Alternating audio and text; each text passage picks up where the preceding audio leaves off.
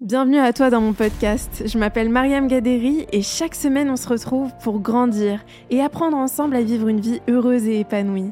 Ici on parle de développement personnel avec des invités inspirants qui ont des histoires à raconter et de la sagesse à partager en masse. Si tu cherches des idées, des outils ou de l'inspiration pour reprendre le pouvoir sur ta vie et devenir la meilleure version de toi-même, alors t'es au bon endroit. Je te souhaite une très belle écoute. Bon, Ellie, merci beaucoup d'avoir accepté mon invitation. Je suis trop contente que tu sois là, vraiment. Euh, merci à toi pour l'invitation. J'ai découvert ton contenu depuis, ça fait un petit moment maintenant. Ah, et j'adorais ce que tu fais. vraiment, j'adorais vraiment tes vidéos et tout. Et trop bien, on s'est rencontrés il n'y a pas très longtemps. Et donc, on a pu se connecter. Je suis très contente que tu sois là. Euh, j'adore ton contenu parce que dans ton contenu, tu parles de plein de choses qui touchent énormément de gens, comme par exemple euh, les relations, l'importance de se recentrer sur soi, de travailler sur soi, de prendre soin de soi. Ah oui, et récemment, euh, vraiment, c'est trop important.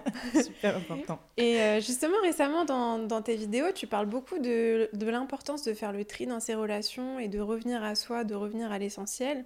Qu'est-ce qui a fait que tu as décidé de faire un tri dans tes relations? Alors, je pense que c'est l'expérience. je pense que c'est le vécu.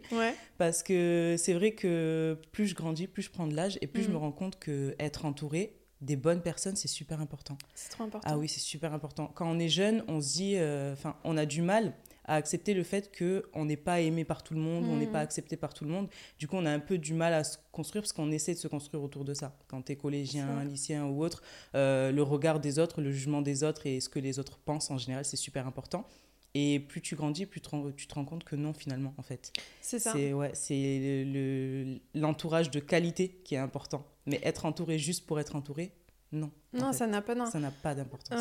c'est quelque chose. Euh, est-ce qu'il y a eu des expériences qui t'ont fait voir que finalement, euh, parfois on cherche la validation des ah autres, on cherche à, se rassurer en étant, en se disant qu'on a beaucoup d'amis, beaucoup de gens ah qui nous entourent. Je pense que oui. Je pense que ben, quand on a un peu on n'a pas trop confiance en soi déjà en étant jeune. Mm. Euh, la validation des autres, c'est super important. Donc on a besoin de cet entourage, d'être entouré par beaucoup de personnes qui te font croire que tu es aimé, que, que voilà, enfin ça, ça donne plus confiance en soi. Parce que forcément, quand tu es seul, tu t'attardes sur ce que pensent les autres, tu t'attardes mm. sur comment les autres te voient, te regardent, etc. Mm. Et du coup, moi, je pense que hum, c'est en termes d'expérience, en termes de vécu, que je me suis dit au bout d'un moment, j'ai pas besoin d'être entouré par 50 000 personnes, ça sert à rien. Et euh, en amitié comme en amour d'ailleurs, euh, mm. l'expérience a prouvé que euh, finalement j'avais bien raison euh, à chaque fois, je, tiens à le dire dans, dans, certaines de mes vidéos, être en couple juste pour être en couple, ça sert à rien. Être entouré, avoir des amis juste pour dire je suis entouré, j'ai des amis, ça sert à rien non plus. Mhm. Autant faire les choses seul si on n'a pas d'amis ou autant euh, choisir vraiment très peu de personnes, mais les choisir correctement. Je suis d'accord avec ah toi. Ah oui, vraiment. Et, euh, et, je pense que plus le temps passe et plus j'essaye de... Enfin, c'est pas que je teste les gens, mais je donne moins je mhm. suis moins présente juste pour voir un petit peu les réactions, pour voir ce que la personne m'apporte vraiment, avant de me dire, ok, c'est une amitié de qualité. quoi. Mhm, c'est ça. Vraiment. Mhm. Parce que, justement, on a tendance à... J'entends beaucoup de gens dire, euh, j'ai du mal à me retrouver seule, j'ai peur d'être seule, j'ai peur de... Quand je suis chez moi le samedi soir seule, ça me déprime, j'ai ce... Et c'est quelque chose que j'ai l'impression que sur lequel tu as l'air de pas mal travailler et de, de, plutôt bien gérer le fait de se sentir à l'aise avec sa propre présence. Comment est-ce que ça t'est venu et qu'est-ce que tu as fait pour euh, apprendre à apprécier tes moments avec toi-même? Ben, Je pense, parce que c'est étrange, mais étudiante, je sortais beaucoup. Mmh. Oui, je, sortais beaucoup, même, même pendant les cours, je me, je me souviens, je, je sortais en boîte avec des copines, tout ça. Et, euh, et, au bout d'un moment, en fait, j'étais fatiguée. J'avais l'impression que le samedi soir, c'était dédié à la sortie. Si tu sors pas un samedi soir, ben, t'es es, nul. Parce que tout le monde sort le samedi soir, le vendredi soir. Et euh, il y avait des jours où j'avais pas envie. Mm. Mais j'y allais quand même. Et en fait, j'y vais, mais sans être présente, sans vraiment mm. m'amuser, mais juste pour me dire, oui, c'était samedi, fin de semaine, je suis sortie, waouh, on a vu tout le monde, c'était trop bien, j'ai dépensé de l'argent. Alors que des fois, j'ai pas envie d'être là. Et quand j'ai pas envie d'être là, j'ai l'impression que ma présence, elle est pas. Euh, c'est ça, ouais. C'est le fait aussi de. Tu sais, il y a un terme fear of missing out, la FOMO, où on se force à faire des choses, on se parce qu'on a peur d'être mis de côté, on a peur de, de, rater des événements, des opportunités. Euh. C'est ça. C'est un peu comme. Euh, enfin, moi, j'appelle ça le syndrome du téléphone. Quand j'ai pas mon téléphone pendant une journée, j'ai l'impression que j'ai raté plein de choses. Je me dis, mais oh non, mais j'ai oublié mon téléphone, purée, euh, il va se passer ça, je saurais même pas, et qu'est-ce qu'ils ont fait? Alors qu'au final, euh, ça se rattrape déjà en cinq minutes, mm. et je m'en fiche la plupart du temps. Ah, mais c'est ça. c'est ça. Et du coup, euh, petit à petit, je me suis dit, mais Ellie, si t'as pas envie d'y aller, pourquoi tu y vas? Pourquoi tu sors si t'as pas envie de sortir un samedi soir ou un vendredi soir? Mm. Mais c'est parce qu'en fait, on est, on est bloqué dans ce truc de de standards de la société où euh, on passe la semaine au boulot, le week-end on sort, on décompresse. Alors que moi, ça me fait pas décompresser d'être dans un endroit où j'ai pas envie d'être. C'est vrai. Ça m'oppresse, ça me stresse encore plus en fait. Mm. Du coup, je me suis dit, est-ce que on va me juger si je préfère euh, rester chez moi et regarder euh, Friends à la télé au lieu de faire mm. la fête en boîte avec mes copines un samedi soir? Et pourtant, pas du tout. Et au début, je pensais, Enfin, je suis quelqu'un de très sociable. Mm. Je pensais que j'avais besoin de tout le temps sortir, tout le temps voir du monde. Mais en fait, non. Je, me rends compte que je préfère rester chez moi en pyjama pilou-pilou, regarder Friends et vraiment, vraiment. Je suis comme toi. Ah oui. À 100%. voilà. Au début, je me suis dit, mais c'est quoi être casanière? Mais c'est nul être casanière. Tu restes chez toi, tu restes enfermé. Mais en fait, je crois que je suis casanière 2.0. C'est-à-dire que j'aime bien rester chez moi, mais j'adore sortir, mais toute seule. Mm. J'adore passer du moment, des moments toute seule faire du shopping, manger au resto, aller au cinéma. Au début, j'avais du mal parce que je pense comme tout le monde, on a tendance à, à d'abord se dire si on sort seul, on va être jugé. Les gens ils vont nous regarder, ils vont dire oh la pauvre, elle a pas d'amis. C'est exactement ça qui nous fait peur. Si j'ai des amis, mais je préfère euh, faire des choses seule des fois. Des fois, j'ai besoin de me retrouver pour me ressourcer et me dire c'est bon, as assez, ton quota de sociabilité cette semaine, tu as assez donné. Viens, on, recharge les batteries et on reste seul. Et en fait, euh, je l'ai fait une fois, deux fois, trois fois, et au bout d'un moment, je me suis dit, j'adore. Ah c'est ça. Et ça fait du bien. Ça fait du bien. Et puis surtout, ça fait du bien d'accueillir sa nature ah sans, essayer, sans essayer d'altérer sa, sa, nature pour euh, rentrer dans les standards de ce que les autres attendent de nous. Tellement. Et ça, c'est vraiment quelque chose que j'ai réalisé parce que moi, je me suis rendu compte que j'étais introvertie. Oui. Et pendant longtemps, j'ai lutté contre ma nature. Euh, moi aussi, tu vois, je sortais beaucoup mm. quand j'étais, que ce soit même au lycée ou euh, en études supérieures à l'université quand j'étais à Londres. Et finalement, euh, je, me, je me suis vraiment rendu compte comme toi que j'étais pas forcément rechargée dans ces moments-là.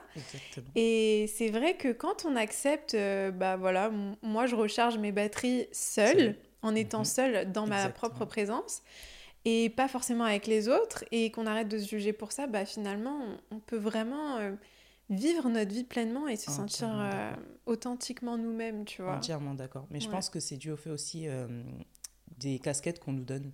Parce que c'est vrai que moi, dans mon entourage, on me donne souvent la casquette de la personne sociable, hyper surexcitée, mmh. toujours rigolote, qui fait rire, etc. Mais ça ne veut pas forcément dire que j'ai toujours envie d'être comme ça 24 heures sur 24.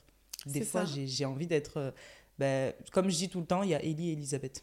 Ellie, elle est mmh. super euh, solaire, sociable, machin. Mais des fois, Elisabeth, elle a envie de. Elle a envie de chiller. Elle a envie de chiller. Voilà. Elle a envie de rien faire, de, de dire des, des, des bêtises euh, en story euh, sans forcément être coiffée comme ci, comme ça, euh, maquillée, pompée up. Non, j'ai envie d'être en pyjama et de vous dire, ben non, les gars, je préfère rester à la maison et de regarder la télé. Quoi.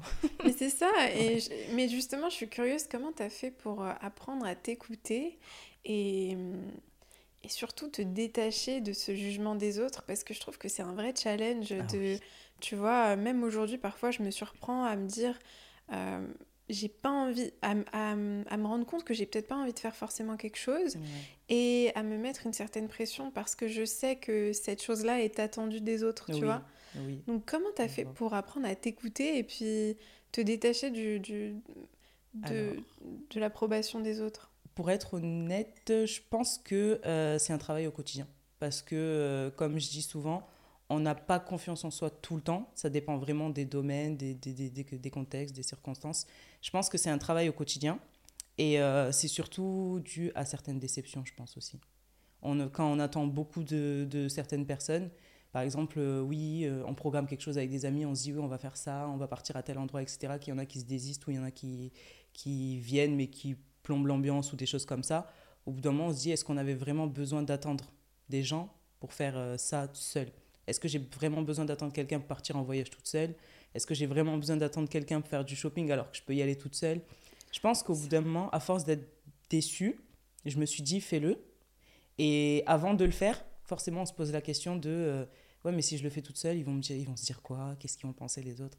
Et tu le fais une fois, tu sors de ta zone de confort une fois, deux fois, tu te forces. comme je dis souvent, il faut faire semblant. Fake it until you make it, tu sais. Fake it until you make it. Ah, j'aime bien, ouais, ouais. Fais semblant jusqu'à ce que tu le deviennes. Ouais. Voilà, tu te dis, ok, euh, je m'en fiche, personne ne me regarde, je suis une mm. boss, j'ai confiance en moi. Tu fais semblant, même si mm. au fond. Euh, et une, fois que, tu fond, voilà, une fois que tu l'as fait, tu te dis, ah ben ça va, c'était pas si compliqué, tiens, demain je recommence. C'est ça. Voilà, et petit à petit. Euh, mais tu vois, j'adore ce que tu dis parce que c'est vraiment cette, ce mindset, je trouve, qui change la vie, tu ah vois. Parce que tu, quand tu t'exposes à une peur, bah, disons que tu vois, ce que tu dis, c'est hyper intéressant parce qu'on a tellement envie de faire des choses. Il y a des choses qu'on a trop envie de faire. Voilà, aujourd'hui, j'ai envie d'aller faire du sport. J'ai mm. envie de bah, d'aller prendre un café quelque part euh, au soleil, j'en sais rien. Et euh, bah, mes amis sont pas disponibles, personne n'est disponible. Il y a beaucoup de personnes qui vont s'empêcher de, faire, cette chose. Exactement. Ça, ça me brise le cœur ah, parce que je me dis, mais mais, mais profite, ah vis, la vie et passe ce moment avec toi. Et tu vois le fait que bah, tu le fasses. Ça fait de la peine. Ouais, moi aussi, ça me fait de la peine. Et je me dis, euh, mais moi-même, j'étais comme ça à un moment donné, tu mm. vois. Et euh, le fait de s'exposer à ça, ça, ça, fait toute la différence. Ah oui, ça fait euh. toute la différence. Et en plus, ben, on, on, on gagne un peu en maturité, je trouve aussi. Mhm. Le fait de se, bah, de se pousser, de se dépasser, de dire ok, je vais le faire, on gagne en maturité et on n'a plus forcément besoin de l'approbation des autres petit à petit. Et ça joue même sur, sur la confiance en soi, que ce soit au travail, euh, au lycée, euh, mhm. peu importe. Ça joue. On se rend compte que finalement, on n'a pas besoin d'attendre pour faire des choses. Et même si on a un petit peu peur, ben, on a une certaine fierté d'avoir fait les choses euh, ouais, justement. C'est ça, on a encore plus de fierté parce qu'on mm. a vaincu, entre guillemets, une peur. Mm. Et puis, on accumule des preuves euh, pour notre cerveau qui va voir que finalement, bah tu vois, t'avais peur de faire ça, il s'est rien passé, t'étais bien, t'as passé un bon moment. Ah, c'est ok en fait, je peux y retourner, je peux y retourner, et puis on continue, et puis après on. Ah, totalement. On prend Mais moi, je suis totalement pour euh, self-love, faire les choses seules, etc. Allez-y. Ouais, c'est trop bien. Ça fait du bien, et puis même, euh, je sais pas, moi, je, je, trouve que je suis moins stressée. Faire du shopping avec des gens qui aiment pas forcément faire du shopping, qui sont là, ils courent, etc. Moi, je suis balance, j'hésite tout le temps. Laissez-moi prendre du temps, s'il vous plaît. Doucement. c'est ça. Ah, je vois ce que tu veux ah, dire. c'est horrible. C'est pas la même énergie, même quand tu pars en voyage seul ou quand tu pars même euh, à une soirée seule. T'as pas la même énergie que quand tu es accompagné. Parce mm. que moi, j'ai remarqué personnellement que quand euh, mes meilleures soirées, j'y suis allée seule, mon énergie était beaucoup plus ouverte. Parce que j'étais, en fait, j'étais pas dans cette énergie de je suis dans un cocon, tu vois. Ah oui, t'as pas. Euh, tu te prends moins la tête à, à calculer pour deux tu, tes actions, en général, tu fais attention parce que tu te dis, OK, on, part à deux, on rentre à deux, on fait ça, il faut pas qu'elle soit seule, il faut pas que si, faut que... Et là, tu te concentres que sur toi, du coup, bah, mm. tu es, open, tu es ouverte, tu es, es, solaire, tu es, là, tu es présente parce que tu as envie d'être là, tu as envie d'être présente et tu pas de contraintes. Enfin, ça. Je dis pas que c'est des contraintes d'avoir des amis qui nous accompagnent, etc. Mais quand tu es seul, tu as moins de, de, pensées euh, pour les autres que, que pour toi-même. Quoi. Complètement. C'est génial. non, mais trop, je suis trop d'accord avec toi. Et en parlant de ça, euh, tu parles aussi parfois de faire le tri dans ses relations, d'amitié. Est-ce que tu as déjà eu des amitiés toxiques euh? Je pense que oui. Mmh. soit je ne m'en suis jamais rendu compte, ou alors j'ai mis du temps à m'en rendre compte. Mais je pense qu'à un moment donné, on passe tous par des relations qu'on considère toxiques, parce que je ne connais pas vraiment le terme d'une amitié mm. toxique, je ne veux pas dire de bêtises, mais je pense qu'on est déjà tous passés par euh, une amitié qui ne nous convenait pas, mm. et qu'on cite de toxique, mais qui, était peut-être juste euh, pas la bonne personne, qui, qui match avec euh, notre personnalité. Mais je pense que oui, j'en ai eu, que ce soit au collège, que ce soit au lycée, ou même... Il euh, n'y a pas d'âge, en fait, pour avoir des amitiés toxiques. on peut tomber sur des personnes euh, du jour au lendemain, comme ça, se dire, ah, ben, au début, ça match, et petit à petit, on se rend compte qu'il y a des actions, des gestes, des choses comme ça qui vont pas. Et c'est vrai que moi, euh, j'ai tendance à faire le tri souvent, bah, chaque année, je pense. au bout d'un moment, je me dis, tiens donc, qu'est-ce que cette personne m'a vraiment rapporté dans ma vie, plus de négatif que de positif, et au bout d'un moment, je préfère laisser tomber quand c'est trop pour moi.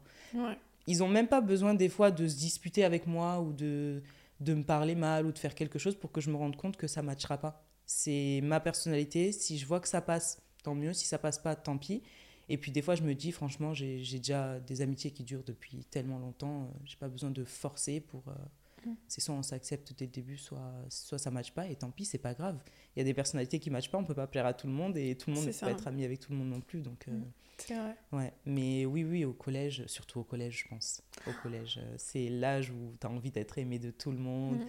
tu as envie d'être accepté de tout le monde parce que c'est un peu l'âge où tu te construis entre guillemets et tu as besoin d'eux pour, euh, pour te construire encore plus. Et euh, il y a des amitiés que tu vas garder par peur de te retrouver seul, des amitiés que tu vas garder par peur du jugement des autres parce que bah, tout le monde est ami avec cette personne, pourquoi toi tu l'es pas? Enfin, Plein de trucs et au bout d'un moment, euh, on envoie tout bouler, on dit allez, c'est bon. Finalement, tu ne m'intéresses pas, tu m'apportes rien. Donc. C'est ça, parce que c'est vrai, moi je trouve que c'est un sujet dont on parle pas assez de façon générale. On parle beaucoup euh, de relations amoureuses toxiques.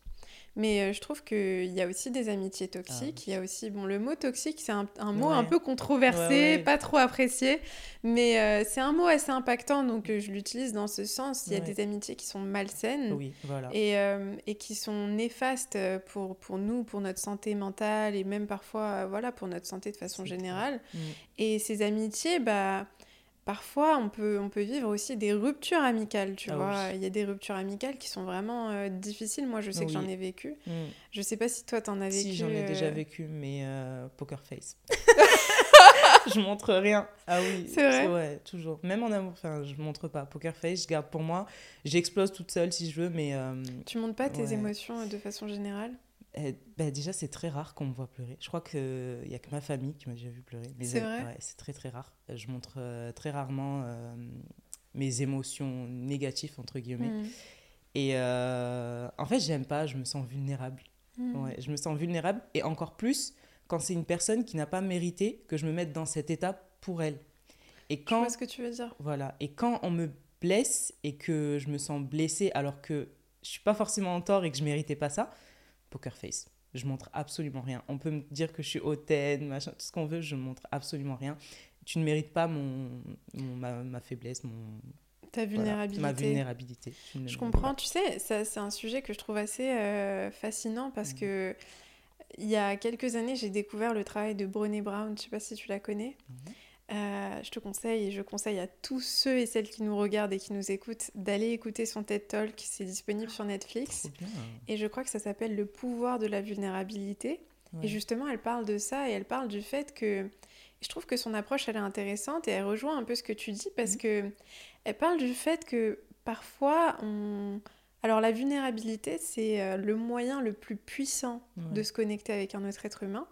C'est-à-dire que bah, si par exemple je suis là avec toi et que je m'ouvre à toi et que je te montre euh, peut-être des parts de moi qui sont difficiles à montrer, on va, mhm. on va se connecter beaucoup plus profondément que si on parle juste de choses un peu superficielles, entre guillemets. C'est clair. Mais par contre, ce qu'elle dit qui est vraiment intéressant, c'est que ce, cette vulnérabilité, il faut la donner aux bonnes personnes. Enfin, il faut l'offrir aux bonnes personnes, la partager avec les bonnes personnes. Comme l'énergie. C'est comme l'énergie, c'est ça en fait. Et moi, je suis vraiment d'accord avec ça dans le sens où, pour moi, la vulnérabilité, être vulnérable, c'est extrêmement fort, c'est extrêmement courageux. Ça demande de beaucoup de courage. Mmh. Et d'ailleurs, elle explique que euh, la seule mesure qu'on a du courage, c'est à quel point on ose être vulnérable. Et tu vois, être vulnérable, c'est pas juste, je trouve ça super intéressant, c'est pas juste. Euh, on a tendance à voir la vulnérabilité comme le fait de pleurer ou le fait d'être euh, euh, triste. ou ce genre de mm. choses, mais en fait, ça peut se voir dans plein de choses. Par exemple, se lancer sur les réseaux sociaux, pour moi, c'est un acte de vulnérabilité parce que tu t'exposes. Ouais. Je suis d'accord. Et en fait, c'est intéressant euh, de le voir comme ça, je trouve. C'est clair. Surtout les réseaux, tu, tu ouvres toi-même la porte à tout le monde et n'importe qui. C'est ça. Quand tu te mets sur les réseaux, donc c'est vrai que tu es, censé accepter les critiques, les, les, les, mauvaises personnes, les haters, les machins, tout ça. Donc tu t'ouvres. Après, moi, je pense que à un moment donné, euh, cette connexion qu'on qu'on essaye d'avoir ou qu'on a euh, quand on rencontre une personne, il y a, y a rupture au bout d'un moment, quand il y a faux pas ou, mm. ou geste inacceptable ou mauvaise action ou autre.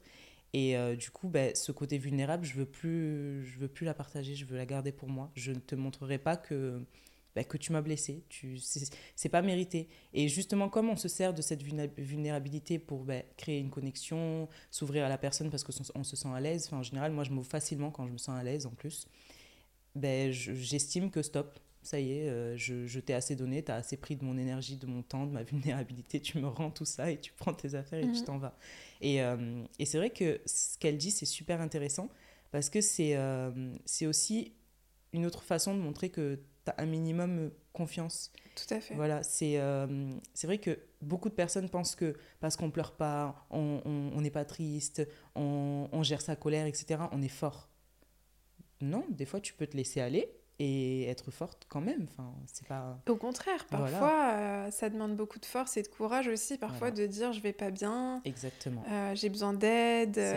tu vois, dire j'ai besoin d'aide, c'est pour moi, hein, c'est vraiment une des formes les plus les plus évidentes de vulnérabilité, mais aussi de courage, parce qu'il faut du courage pour euh, s'avouer dans cette posture euh, peut-être un peu plus vulnérable, tu vois. Tellement, c'est vrai. Mais, je, mais je comprends ce que tu veux dire. J'ai un peu de mal.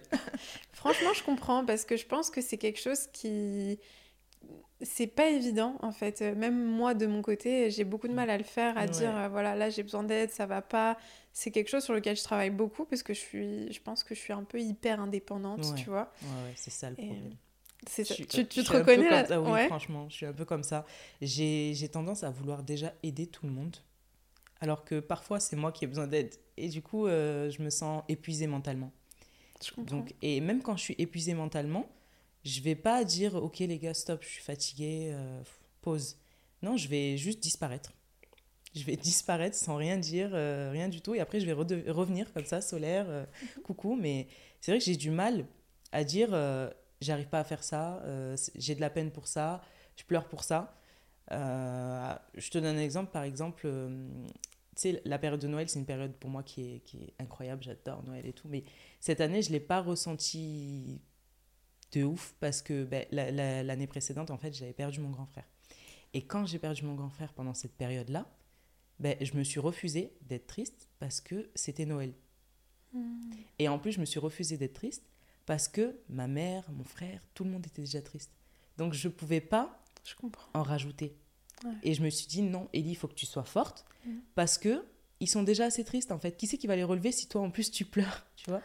Et j'étais tellement fatiguée c'était euh, c'était une période où j'avais enchaîné tellement de trucs en plus et je me suis dit mhm. non, stop, euh, j'en peux plus. Il faut que je dise à mes parents que je suis fatiguée, que je peux pas toujours être là, que faut que je dise à mes potes que je suis fatiguée, que j'en peux plus. Mais mhm. j'ai rien dit et je disais rien. Et je pense que c'est là que j'ai fait une mini dépression entre guillemets. Et là j'ai pété un câble, j'ai dit il faut que je quitte mon taf, faut que je. je comprends. Ouais. Je comprends. Faut que je quitte mon taf, faut que je il faut que, faut, que, faut que je fasse le tri, je peux pas donner mon énergie à tout le monde. J'avais des amis à droite, à gauche, mais qui me servaient à rien. Je dis stop, on fait le tri. Je suis fatiguée, j'en peux plus. Moi aussi, je, moi aussi, je pleure. Moi aussi, je suis malade. moi aussi, je suis fatiguée. Moi aussi, j'ai mal à la tête. Moi aussi, si. Et tous les jours, c'était Ellie, est-ce que tu peux m'aider à faire ça? Ellie, est-ce que tu peux faire ça? Ellie, si, Ellie, ça. Et Ellie, bah, elle devait être tout le temps forte. Et du coup, bah, comme les gens, ils n'avaient pas cette impression que Ellie, elle pleure, ils n'avaient pas l'impression que Ellie, elle avait besoin de temps pour travailler, ils n'avaient pas l'impression que Ellie, elle fait. Au bout d'un moment, j'ai dit Ellie, elle est fatiguée. Ellie, euh, c'est plus Ellie, c'est Elisabeth, elle disparaît. Ouais. voilà. Et t'as très bien fait. T'as très bien fait de te recentrer sur toi. Je me cache des fois derrière ça, je me dis, allez, c'est plus Ellie, c'est Elisabeth, c'est plus Elisabeth, c'est Ellie, on est fatigué. Mais t'as raison de, tu sais, parfois les gens les plus forts, c'est ce qu'on dit. C'est aussi ceux qui ont le plus aussi souffert et qui ont aussi besoin d'aide. C'est vrai que cette phrase, elle me, comment dirais-je, elle me, je l'aime pas trop parce que c'est vrai c'est ceux qui sourient beaucoup, qui sont tout le temps forts et tout. Qui... Tu vois, j'en ai des frissons parce que je, me, je, te jure, je me reconnais trop dans ça. Aussi. Euh, pourtant, c'est pas, c'est pas un faux sourire. Hein. Au contraire, je suis vraiment comme ça. Mm. Mais c'est vrai que ça m'aide en fait à, à, oublier tout le côté négatif. Donc je préfère euh, rester forte, sourire plutôt que me lamenter. Ouais. Voilà. Mais tu sais, c'est vrai que je, je comprends totalement et je trouve qu'en même temps, Parfois, euh, les personnes qui aident le plus, hmm. qui donnent le plus, elles ont aussi besoin d'aide.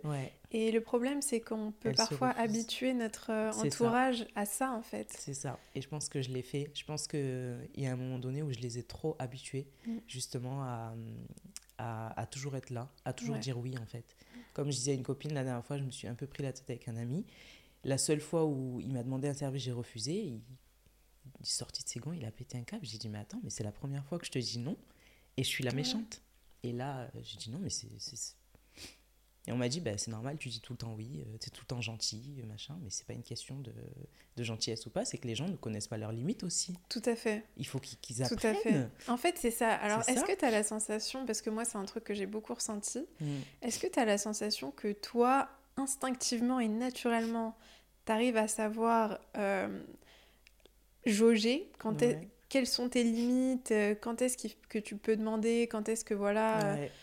Et tu as l'impression peut-être que les autres ont du mal à eux-mêmes se mettre des limites et, respecter les tiennes. Ouais, tellement, tellement. Moi, j'arrive à me dire, euh, bon, c'est bon, t'abuses. Mais j'ai l'impression qu'il y en a, ils connaissent pas les limites, ils en ont pas, ou alors on leur a jamais appris, mm. ou d'eux-mêmes, il n'y a pas de 50-50, mais je, je, des fois, je ressens ça. Je me dis, mais attends, mais c'est exagéré quand même. Euh. Je t'ai rendu un, deux, trois, quatre services. Euh, au bout d'un moment, dis-toi toi-même, sans que j'ai à te le dire, que ben, abuse pas, exagère pas. quoi. Totalement. Il y en a, ils n'y arrivent pas. Pourtant, moi, j'y arrive. Ben, déjà que j'ai du mal à demander de l'aide. Alors, les seules fois où tu vas le faire, ça. Tu, tu, vas, tu vas te sentir. Euh, ouais, non, non, sincèrement, j'arrive à jauger, mais il y en a qui ne jaugent pas. Et qui, et qui... Est-ce que tu as la sensation euh, que tu arrives euh, de plus en plus à dire non, à mettre des limites? Est-ce que c'est quelque chose qui. Parce que je sais que moi, personnellement, ça a été un. Et c'est toujours un travail en.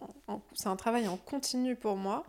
Et ça a été une source de souffrance énorme pour moi et pour beaucoup de personnes, je suis sûre, qui nous écoutent, qui ont du mal à dire non. Ah, tellement. Est-ce que tu arrives un peu mieux? Euh, J'y arrive de plus en plus, mais j'avoue que je travaille encore dessus mm. parce que c'est pas inné chez moi. J'ai l'impression qu'on m'a jamais appris à dire non. ouais, je te comprends. Pourtant, euh, j'ai des parents qui. Enfin, j'ai une très bonne éducation. Ils m'ont dit quand t'as pas envie, tu dis non, machin. Mais euh, je sais pas pourquoi, dans mon caractère, j'ai toujours eu ce mal à dire non. Et je pense que ça a énormément joué dans mes relations amoureuses. Ah, le fait de pas réussir à dire non. Parce que euh, ben, ça prenait forcément le dessus. Mais moi, je, déjà, je pensais que j'avais, je pensais, je pense que j'avais un côté dépendante affective. Mmh. Et euh, j'ai travaillé dessus, je travaille encore dessus. Et je pense que ça fait partie du, d'apprendre à dire non, le, mm. côté dépendant affective aussi. Tu sais pas te donner des limites, tu sais pas dire non, tu sais pas, tu veux pas blesser. Euh, enfin, ouais. oui, j'ai encore du mal, mais je travaille dessus. Mm. Et je pense que ça fait quand même une petite période maintenant, euh, quand j'ai pas envie, je dis non. Clairement, je, je dis non, je peux pas, ou non, j'ai pas envie. Mm. J'essaye, je me force. Sur le coup, je, je, me sens mal à l'aise, mais après, au final, je me dis, ah ben ça va, elle a pas pris mal, donc euh, quand la personne le reçoit bien, c'est beaucoup plus Exactement. simple. Mais finalement, quand la personne le reçoit mal et que tu as dit non avec bienveillance et que, mm. voilà, avec respect pour le besoin de l'autre, et que la personne, malgré ça, euh, est un peu déterminée à pas te comprendre ou à te culpabiliser ou quoi, euh, c'est très difficile. Mais je pense que justement, à ce moment-là, il faut apprendre à se dire. Euh, est-ce que le problème vient de moi ou est-ce que le problème vient de la réaction de l'autre? C'est vrai, tu vois? C'est vrai. ça aide à faire le tri aussi. Ça aide à faire le tri parce que tu vois aussi qui est là pour euh, ses propres intérêts, ce qui, ce qui, peut soutirer de toi. Mhm.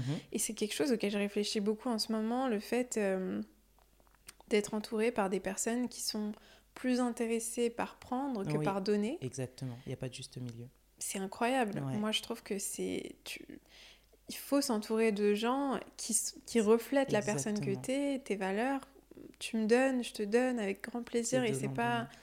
C'est ça. Euh, ben, je pense, j'avais fait une vidéo récemment euh, où c'était une abonnée justement avec qui j'échangeais souvent qui me disait que elle, elle donnait beaucoup à son entourage, mais quand elle avait besoin de recevoir, il y avait personne. Et je lui ai expliqué, enfin, je lui disais que justement donner c'est bien, mais euh, savoir donner à, aux personnes qui le méritent en fait tu n'es pas obligé de donner à tout le monde parce que tu as de l'énergie à revendre. Mais tu donnes juste ton énergie aux personnes qui le méritent. Mm. Parce que le temps, la confiance en soi, enfin, le temps, la confiance, le respect, tout ça, c'est des choses qui se méritent. Tu peux pas le donner à tout va comme ça.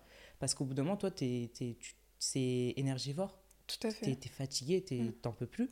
Et quand toi, tu es fatigué, que tu as besoin qu'on te tende la main, bah, ces personnes qui ont pris ton énergie, il n'y a pas tout le monde qui va te le rendre. Il n'y a pas tout le monde qui va prendre un petit peu de temps pour venir te voir, t'appeler. Il n'y a pas tout le monde qui, va, qui vont, je sais pas, c'est au bout d'un moment, il faut, faut, savoir jauger, comme tu dis. Et euh, donner à sa famille, ses amis, son amoureux, son chéri, c'est bien.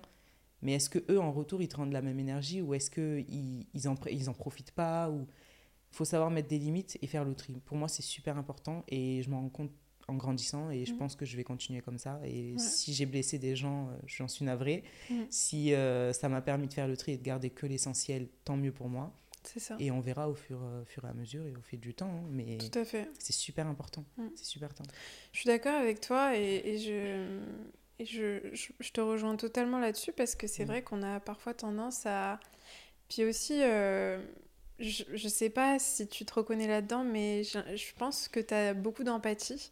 Quand tu as beaucoup d'empathie, c'est euh, vraiment difficile parce que tu ressens, euh, tu ressens le, la contrariété de la personne, ah tu, ressens, tu le ressens tellement que euh, bah, parfois tu préférerais limite ressentir l'inconfort de dire oui à quelque chose auquel tu aurais envie de dire non, plutôt que l'inconfort de ressentir cette contrariété, tu vois. Ah ouais, mais, mais ouais, c'est pas facile.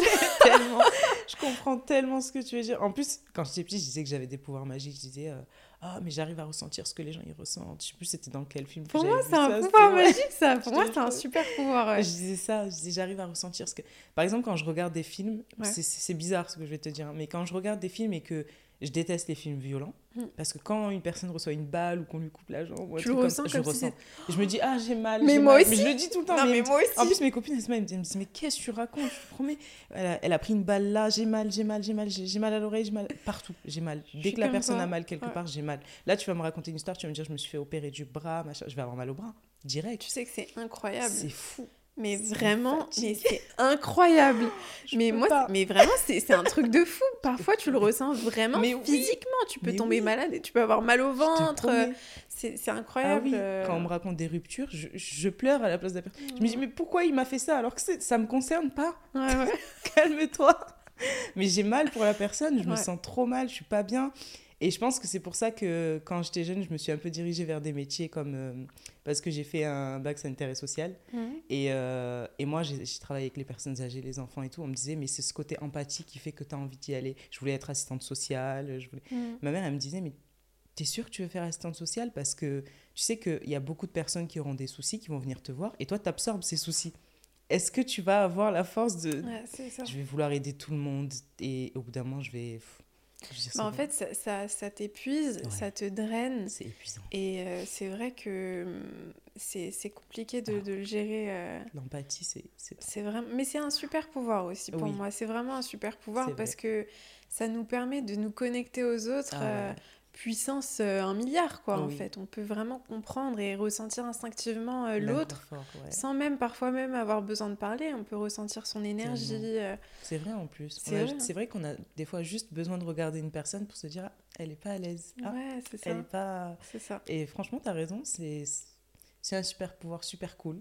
J'avais raison ça. en fait. ouais, c'est un super pouvoir quand tu apprends à le gérer. C'est génial. Et que tu en fais quelque chose d'utile de, d'utile aussi pour ta vie. Ah ouais. Euh, et que tu apprends aussi à te recentrer sur toi. Tu parles beaucoup de se recentrer sur soi.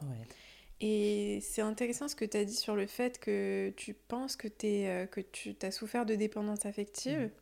Qu'est-ce qui t'a fait penser que... Euh, parce que quand on est dépendant affectif, on a justement du mal à se recentrer sur soi.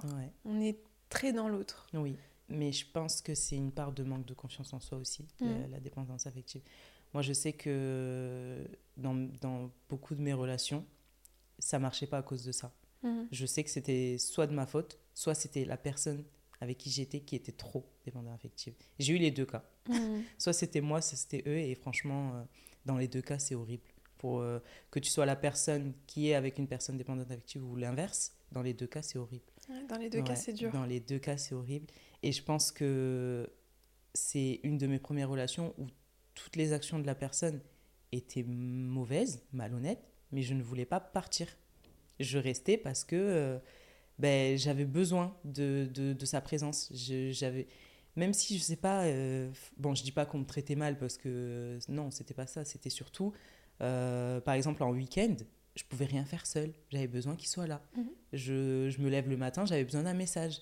Je me couche le soir, j'ai besoin d'un message. Mhm. Tu es au travail, tu m'envoies un message. J'avais tout le temps besoin de cette présence, un minimum, pour, pour me sentir bien, pour me dire euh, Ah ben ça va y même.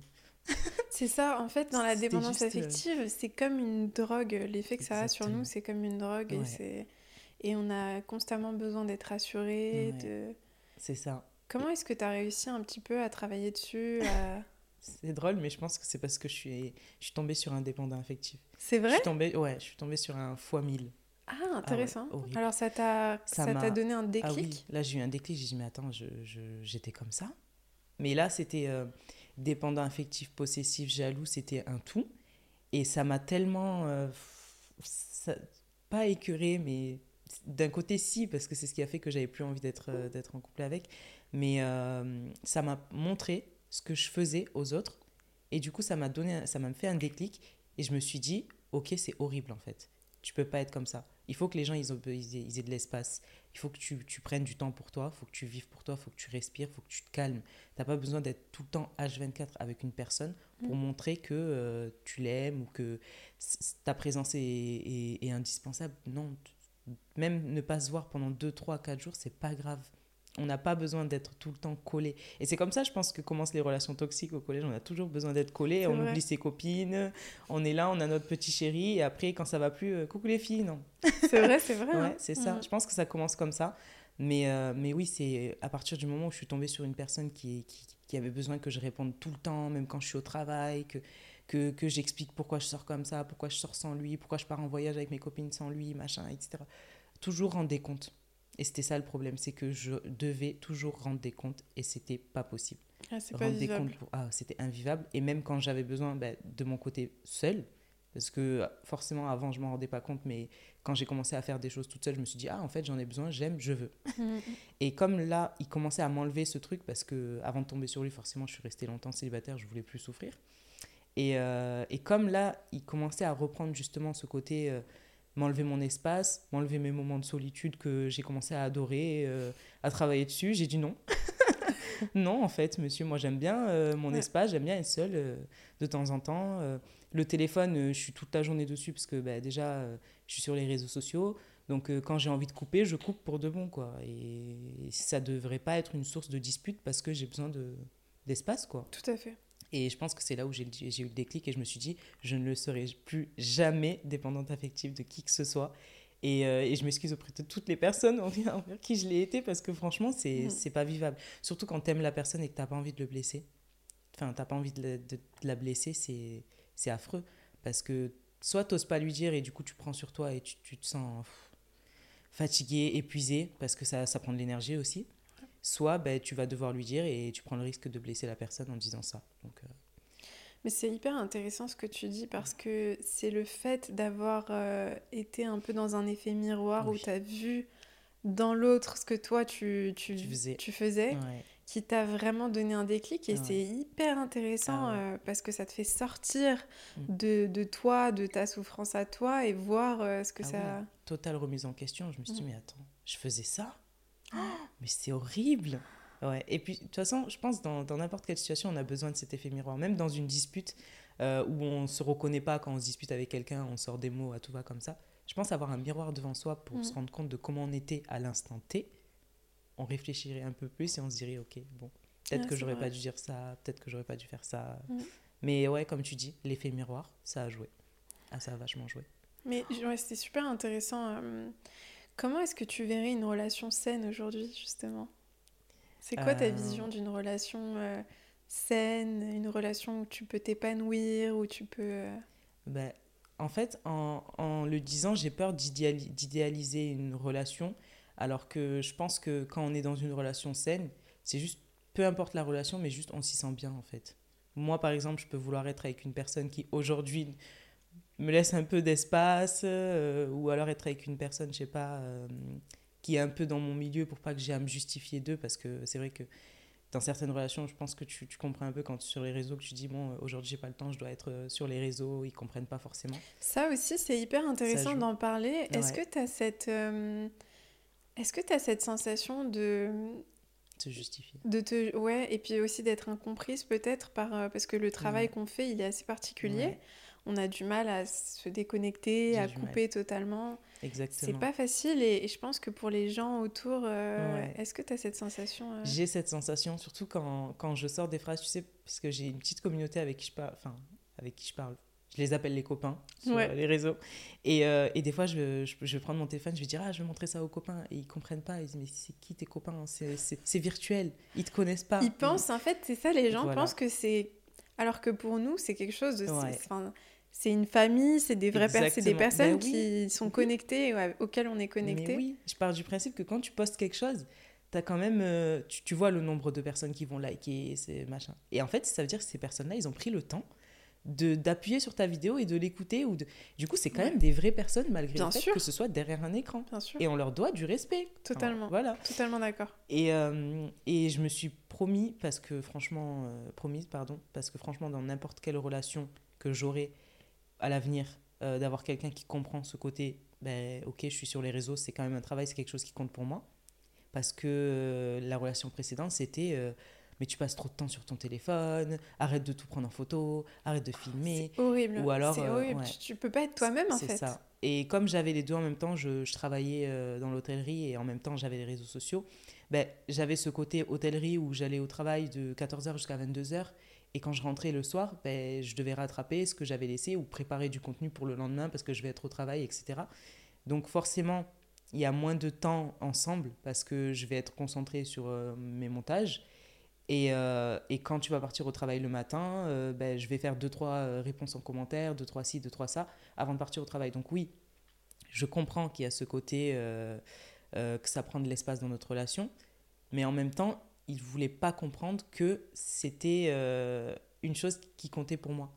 C'est comme si demain, il me disait, bon, ben moi, je vais au foot euh, tous les vendredis soirs, et moi, le vendredi soir, je travaille pas. Ben non, j'ai envie que tu sois avec moi. Enfin, à un moment donné, il faut essayer de comprendre. Et je me suis dit, à l'avenir, sincèrement, je pense qu'une relation saine, ce sera une personne qui comprend ce que je fais aujourd'hui, qui comprend que les réseaux, ben, aujourd'hui, c'est devenu un travail pour moi. Donc, forcément, je vais en consacrer je vais consacrer du temps là-dessus et que il faudra faire la part des choses. Les réseaux, c'est un boulot. Nous deux, c'est notre relation. Donc, si pour toi, les réseaux, comme c'est assez récent et que c'est quelque chose qui est vu encore comme un jeu, entre guillemets, l'amusement, euh, un hobby. Voilà. Les gens ne le prennent pas encore vraiment au sérieux. Alors Donc, je pense que plus tard, je voudrais quelqu'un qui comprenne que c'est pas qu'un hobby, c'est un travail qui me tient à cœur et que j'aime et que j'ai envie de faire.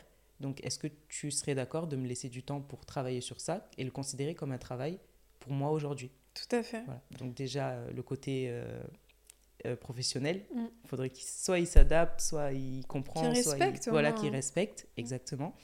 Et aussi ben, ma personnalité, est-ce que tu matches avec le fait qu'aujourd'hui j'aime bien passer du temps toute seule? Est-ce que tu matches avec le fait qu'avant j'étais dépendante affective, que j'ai compris que je veux plus l'être et que je veux personne qui soit comme ça? Je pense que ça serait ça ma relation euh, mhm. saine. Ce serait déjà, en plus, les disputes, je déteste ça. Je, moi, je, je, fuis direct. Je, mhm. Hop. À part avec mon frère. Mhm. non, je plaisante. Non, à part avec euh, ma famille, c'est vrai que j'ai tendance à, rentrer dedans. Mais en général, je déteste les, les conflits. Je, je, tourne le dos au conflit direct. Et, euh, et je pense que dans une relation saine, que je considère euh, parfaite, il n'y aurait pas trop de disputes, euh, il n'y aurait pas trop de justifications, etc., mm. etc., Mais je pense que je ne peux pas te dire c'est quoi une relation saine, saine parfaite, tant que je ne l'ai pas encore vécue, tu vois. Tu vois, moi je suis totalement d'accord avec toi et je trouve que déjà ce que tu as dit sur euh, ton travail, c'est aussi mm. le fait d'être euh, libre, d'être soi-même et accepter l'autre euh, pour ce qu'il est, pour ce qu'il aime, pour ce qu'il veut faire, pour ce mm. qu'il fait, tu vois. Parce que c'est vrai que j'entendais une, une entrepreneure anglaise qui parlait de ça. Qui s'appelle Chrissy Chella, que j'adore. C'est vraiment une entrepreneure, pour le coup, que, que je respecte beaucoup et qui est sur les réseaux sociaux et qui disait que bah, dans le travail qu'elle fait, bah, elle doit être euh, très souvent connectée à son téléphone. Exactement. Et elle expliquait que bah, elle avait eu des expériences où justement son copain, son ex-copain, euh, lui faisait beaucoup de réflexions là-dessus. Et que c'était un peu euh, un deal breaker, entre guillemets, mm. dans une relation. Parce que si t'es pas libre d'être toi-même, si l'autre te culpabilise ou te fait parce que c'est de la culpabilisation. Ah oui. Tu es trop sur ton téléphone, tu prends pas tu peux après c'est normal voilà mm. c'est aussi normal d'exprimer ses besoins voilà moi j'ai besoin qu'on passe du temps ensemble dis-moi comment on peut faire on essaye de trouver un compromis on trouve des solutions c'est différent de ah t'es trop sur ton téléphone arrête de faire ça arrête de faire ci. Donc euh, c'est vrai je suis totalement d'accord avec toi et ah aussi le fait de se sentir en sécurité tellement parce que je trouve que quand euh, tu quand es en insécurité dans une relation, bah, ça devient automatiquement une ah relation malsaine. Ah oui, tellement. Tu vois, l'instabilité, l'insécurité, tu sais pas trop sur quel pied danser, tu sais pas ce qui va se passer euh, demain, enfin, tu vois. Tellement. Mais euh, c'est fou ce que tu dis parce que je crois que je l'ai énormément ressenti, ce côté de culpabilité. C'est vrai. Ouais, on te fait énormément culpabiliser et, et, tu te remets en question. Tu te dis, mais est-ce que c'est moi qui ai un problème? Est-ce que. Euh, et puis, tu as tout le temps cette boule au ventre. Cette... Mm. Dès, du coup, dès que tu vas prendre ton téléphone, tu vas te sentir mal à l'aise. Tu vas dire, oh purée, il va encore me faire une réflexion. Du coup, tu le reposes. T'es pas toi-même. T'es pas toi-même. pas naturel. Et je crois que c'est ça qui a fait que bah, ça n'a pas marché. Du coup, c'est que j'étais plus moi-même. Mm. Déjà, je m'énervais beaucoup alors que c'est pas mon tempérament. Euh, je, je culpabilisais à chaque fois que j'allais prendre un téléphone ou filmer une vidéo sans lui dire je, devais, je me sentais tout le temps obligée de justifier mes gestes et mes actions. Et ça, prenait, ça me prenait au ventre. Mm. C'est pas possible. Mm. Et ce côté de, de, tout le temps se sentir. Euh, je sais pas, t'es, comme t'es pas toi-même. Et en fait, mm. ne pas être soi-même dans une relation, c'est faux. c'est, tellement faux. C'est, ça tiendra pas. Je suis d'accord pas toi-même. Et se sentir en sécurité aussi. Rien que ça, c'est C'est incroyable. C'est, un facteur super important. Se sentir en sécurité, c'est fou. Ouais pas quand est-ce que je me sentis en sécurité, moi. Bah, tu sais quoi, c'est une bonne question qu'on devrait tous se poser. oui, ça fait longtemps. C'est une bonne question à, se poser. Moi, je trouve que quand on, quand on, on, se sent en sécurité, mais même en amitié, tu ah vois. oui, je sais pas si tu as eu cette expérience. Moi, euh, ça m'était pas arrivé depuis longtemps, mais récemment, j'ai eu une expérience avec une amie où je lui ai raconté quelque chose que j'ai vécu. Et euh, en lui racontant, j'ai senti, euh, j'ai senti le jugement un peu monter. Et, et moi, ça m'arrive assez rarement parce que même si je, je même si je, je pressens que quelqu'un peut me juger, mm. si moi je suis à l'aise avec euh, moi-même, je peux en parler sans problème. Mais par contre, si je sais que la personne m'a jugé, je lui je lui reparlerai plus euh, de quoi que ce soit. Je comprends. Si vraiment je vois que la personne m'a jugé et c'est ça s'est passé comme ça, elle m'a j'ai senti qu'elle me jugeait. Après, elle me elle m'a fait quelques réflexions en me disant ouais t'aurais aurais dû faire comme ça, mm. non c'est pas bien, c'est comme ça. Et en fait. Euh, en fait, je trouve que c'est hyper important de se sentir libre d'être soi-même. Tellement que ce soit en amour, en amitié. Ah voilà, moi je suis comme ça. Euh, ne viens pas m'imposer ce que toi ah tu penses être juste. Mm. Accepte que moi je suis comme je suis et que toi t'es comme t'es. Et je trouve que quand tu sens que l'autre t'accueille et t'accepte comme, tu, es, mais c'est incroyable. Ah c'est magnifique les relations. Ouais. comme tu dis, en amour comme en amitié. Hein. Mm. C'est vrai. Et puis c'est pour ça qu'au bout d'un moment, t'as même plus envie de faire des efforts avec euh, des, des, des, personnes qui, que tu sens que tu es jugé constamment en fait. Moi, je le dis souvent, j'ai peu d'amis, certes, mais c'est des amis de qualité. Je sais mm. très bien que euh, je me sens en sécurité. Avec elles, je me sens en sécurité. Je sais que demain, demain j'ai un problème à n'importe quelle heure. Je sais qui, je vais, qui, qui est-ce que je vais appeler. Je sais qui c'est qui ne va pas me juger, etc. Tu as des personnes avec qui tu es ami que tu, ça sert à rien de les appeler parce que tu sais forcément qu'elle va te juger. Tu sais forcément. Et, euh, et c'est vrai, en plus, comme tu dis, j'accepte euh, d'être jugée si je suis à l'aise, mm. mais tu as des personnes qui te font pas ressentir euh, le fait d'être à l'aise. Du coup, ouais, c'est ça. Du coup, tu pas envie de la raconter, mais tu as totalement raison. Mais c'est ça, et puis surtout quand euh, ces personnes, elles te, elles te poussent à questionner qui tu es, tes valeurs, tes, tu vois, et qui t'amènent qui t'amènent aussi à à, à, douter de toi. Et je trouve que ça, c'est vraiment euh, néfaste, tu vois. des, fois, ouais. des fois, ils te connaissent pas forcément. Des, des, fois, ils te connaissent pas. Et c'est aussi qu'il y a ce, cette projection de, voilà, moi, je pense que ça, c'est juste. Donc, tu devrais être comme ça, tu devrais faire comme ça. Ah Par exemple, je sais mm. pas si, si tu as déjà vécu ce type d'expérience, mais... Euh, moi, j'adore travailler, mm. j'adore euh, ce que je fais. Je, j'ai pas toujours adoré travailler quand le, mon travail me plaisait pas trop. Mais là, euh, j'adore ce que je fais. Je, enfin, c'est, pour moi, c'est vraiment, ouais, c'est vraiment un, un, pur plaisir. Après, parfois, quand je suis épuisée, bah, je, je, je fais pause et puis je me recentre. Mm. Mais mm, il y a des personnes euh, parfois qui vont pas forcément comprendre ça, qui ah. vont peut-être être, dans le jugement. Dans le jugement non, il faut, il faut faire les choses différemment, il faut se calmer, il faut... Et quand toi, tu es dans un autre état d'esprit, moi, je trouve que c'est hyper important de s'entourer de gens qui sont différents de toi, mm. mais juste, on s'impose pas euh, mutuellement, vice-versa, tu vois. Ah oui, oui, Est-ce que c'est quelque chose que tu as ah déjà ressenti? Totalement, totalement. C'est pour ça que c'est vrai que quand je regarde euh, les, les amis que j'ai aujourd'hui, on est totalement différentes mais on match euh, complètement. Mm. On n'a pas du tout les mêmes centres d'intérêt, on n'est même pas attiré par les mêmes personnes, on est totalement différentes, que ce soit physiquement, religieusement, mentalement, mm. tout. Hein. On est totalement différentes. Ça, c'est beau aussi. Ah, c'est magnifique. Non, on est, on est, on est, on est beau. Je les aime beaucoup. et, euh, et en fait, c'est vrai que personnellement, dans ce que je fais aujourd'hui, les seules personnes qui vont comprendre, ben, je vais leur en parler. Mais quand je sais qu'ils vont pas comprendre, je me dis que ça sert à rien de leur expliquer que j'adore mon taf, que j'aime beaucoup euh, parler sur les réseaux. Euh, pendant une heure, je peux rester sur Instagram. Je veux plus perdre de temps à expliquer à des gens que je sais qu'ils vont me dire Mais non, mais va, chercher un travail lambda, tu devrais pas faire ça, tu devrais pas t'habiller comme ça, machin, etc. Je veux plus. Le jugement, mmh. moi, je. Non. non.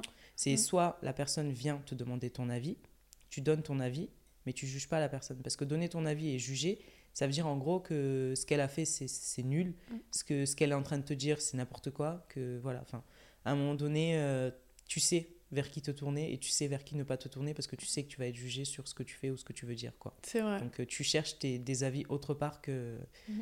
C'est comme sur les réseaux, il faut savoir faire le tri aussi. Des fois, il y a des gens qui viennent donner leur avis gratuitement sans qu'on leur demande ah oui, ah il y en ah a, ils sont. Euh, ils y vont. Hein. Moi, je, je, préfère ignorer. Je me dis, rentrer dans un conflit, ça sert à rien. C'est comme je te dis. Je suis d'accord. C'est pas la peine d'aller voir cette personne si je sais forcément que. Tu vois, il y a une expression en anglais qui dit euh, pick your battles mm. et qui veut dire choisis tes combats. et c'est vraiment ça. Il y a des moments où il faut choisir où tu vas mettre ton énergie, ton attention. Ouais.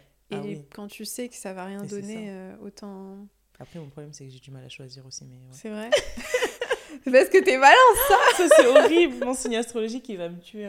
Il y en a beaucoup qui y croient pas. Enfin, je, me souviens, jeune, j'y croyais pas trop à ce genre de choses. Mais plus je grandis, plus je me dis, ah ouais, une femme balance, elle est indécise, elle est ça. c'est horrible d'être balance. il paraît que, en fait, il paraît que plus on grandit, plus c'est notre ascendant qui prend le dessus. Je sais pas si c'est ah, vrai. on m'a dit ça hier. C'est vrai? Ouais, hier j'étais euh, dans un restaurant avec une amie et on a discuté avec des gens qui disaient que plus on grandit, vers 40 ans, elle m'a dit. Ah ouais. Vers 40 ans, c'est ton ascendant. Je dis, bah punaise, que ça arrive vite parce que franchement. C'est quoi ton ascendant? Sagittaire. Ah, trop Sagittaire. Trop, trop Moi, je suis taureau, ascendant lion. Ah, j'adore les taureaux. C'est vrai, mais tu vois, c'est pour ça. J'adore les taureaux puisqu'apparemment, vous, êtes, euh, vous avez les pieds sur terre. On a les pieds sur terre, ouais. Et les lions, ils matchent beaucoup avec les balances. C'est vrai? Ah, c'est fou, ça, je savais pas du tout. Les... Apparemment, ce serait le, le type d'homme vers qui je devrais me tourner. Ah, les lions, bah, les lions aussi, ils sont très euh, terre à terre, je crois. Ouais, mais ils sont aussi superficiels que les balances, donc bon. Ah ouais On aime bien tout ce qui est beau, tout ce qui est joli, tout ce qui est. Mais c'est bien, on apprécie les belles choses, tu vois. Voilà, exactement. Ça veut pas forcément dire qu'on est superficiel. Hein. c'est vrai. vrai, mais j'ai hâte d'être 100% sagittaire parce que la balance, euh, trop d'émotions, trop de manque de de, de décision de c'est trop. Ah, je comprends, non mais je comprends, je comprends. Mais j'aime bien. Bah oui, il faut, il faut accueillir qui on est. Oui, exactement. Et euh, il y a quelque chose dont tu as parlé récemment dans tes vidéos, c'est les croyances limitantes. Ah oui. J'aimerais bien que tu nous en parles. Comment est-ce que tu as découvert tes croyances limitantes et qu'est-ce que tu as fait pour les changer? Parce que je trouve que c'est vraiment la base de, de, tout changement, en fait, finalement, de qu'est-ce que tu crois être possible pour toi, qu'est-ce que tu crois être impossible? Quand tu commences à croire que tout est possible et que tu te fixes pas ces, limites, ces barrières, mais c'est incroyable ce que tu peux faire. Ah ouais, ouais, euh, ben en fait, c'est tout bête, mmh. mais euh, j'avais une idée de vidéo, de concept que je voulais mettre en place. Et à chaque fois, je me disais, non, fais pas ça. Tu sais, j'ai commencé à, à, avoir un petit peu de notoriété sur les réseaux quand j'ai commencé à faire des, euh, des, des, tips mode, mhm. où je proposais des astuces, comment porter un vêtement, etc. Et ça a marché.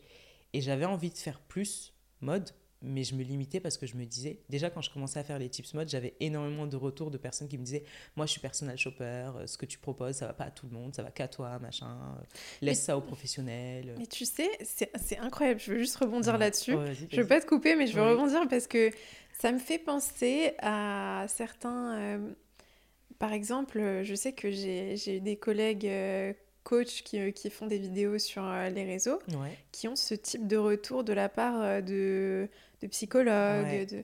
Et, et, en fait, c'est dommage parce que au lieu de travailler main dans la main, euh, il y, a ce, y a cette peur de se sentir un peu évincé, ils se sentent menacés. Et du coup, c'est eux qui te limitent. C'est ça. Et c'est eux qui te limitent. Et ils me limitaient. Et moi, à chaque fois que je voulais poster une vidéo un peu de tips mode, je me disais, si je dis ça, est-ce que les professionnels vont pas? Et mm, du coup, j'ai mm. commencé à, à, adapter mon concept de vidéo, à faire mes vidéos en fonction des gens.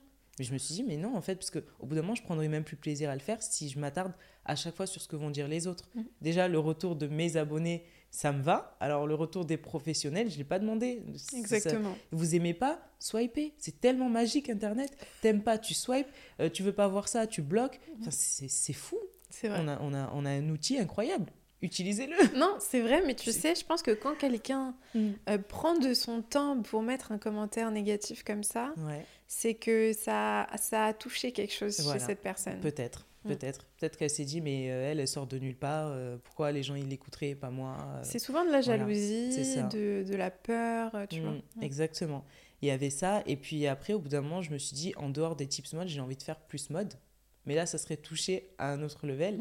Est-ce que c'est pas carrément parce que je voulais faire un style un peu nouveau look pour une nouvelle vie, tu sais, c'est la vidéo où j'ai dit aujourd'hui je relook un tel. Et je me suis dit mais là ça va carrément être Christina qui va me dire mais tu te prends pour qui? Et du coup ça c'était une de mes pensées limitantes. À chaque fois que je commençais à, à travailler sur ce script ou des trucs comme ça, je me disais euh, non euh, laisse tomber, euh, continue à faire tes tips mode parce que là tu t'attaques à une cour qui est beaucoup trop grande. C'est la petite voix dans notre la tête petite voix dans ma tête. qui nous, qui nous limite, qui nous freine, qui nous, voix.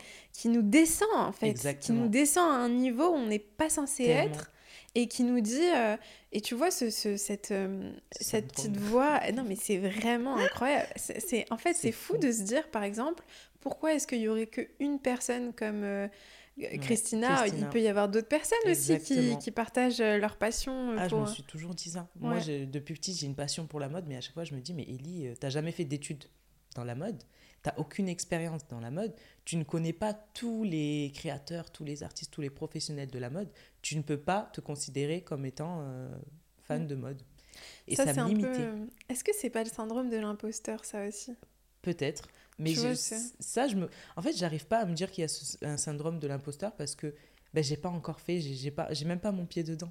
Tu vois ce que je veux dire? Ouais, mais justement, tu vois, se dire. euh, tu vois, ce, ce- cette- ce questionnement de pourquoi est-ce que je serais à ma place? Comment Ouais. je pourrais être à ma place? Mm. J'ai pas ça, j'ai pas ci. Tellement. Se sentir imposteur déjà avant d'y être, c'est vrai, dans un milieu où t'aimerais être.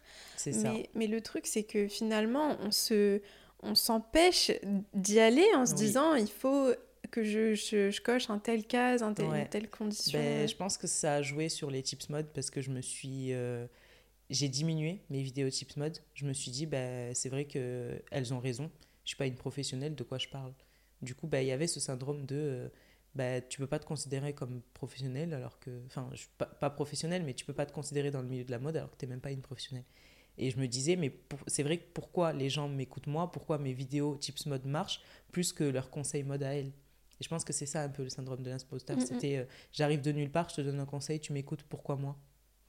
Pourquoi moi? Ouais, pourquoi moi? Ouais. et, et ça, en fait, ce syndrome de l'imposteur et mes croyances limitantes, ça a sorti mon côté sombre de procrastinatrice, toujours tout remettre au lendemain, ne pas y aller parce que j'ai peur, le manque de confiance en moi, Mhm. tout ça.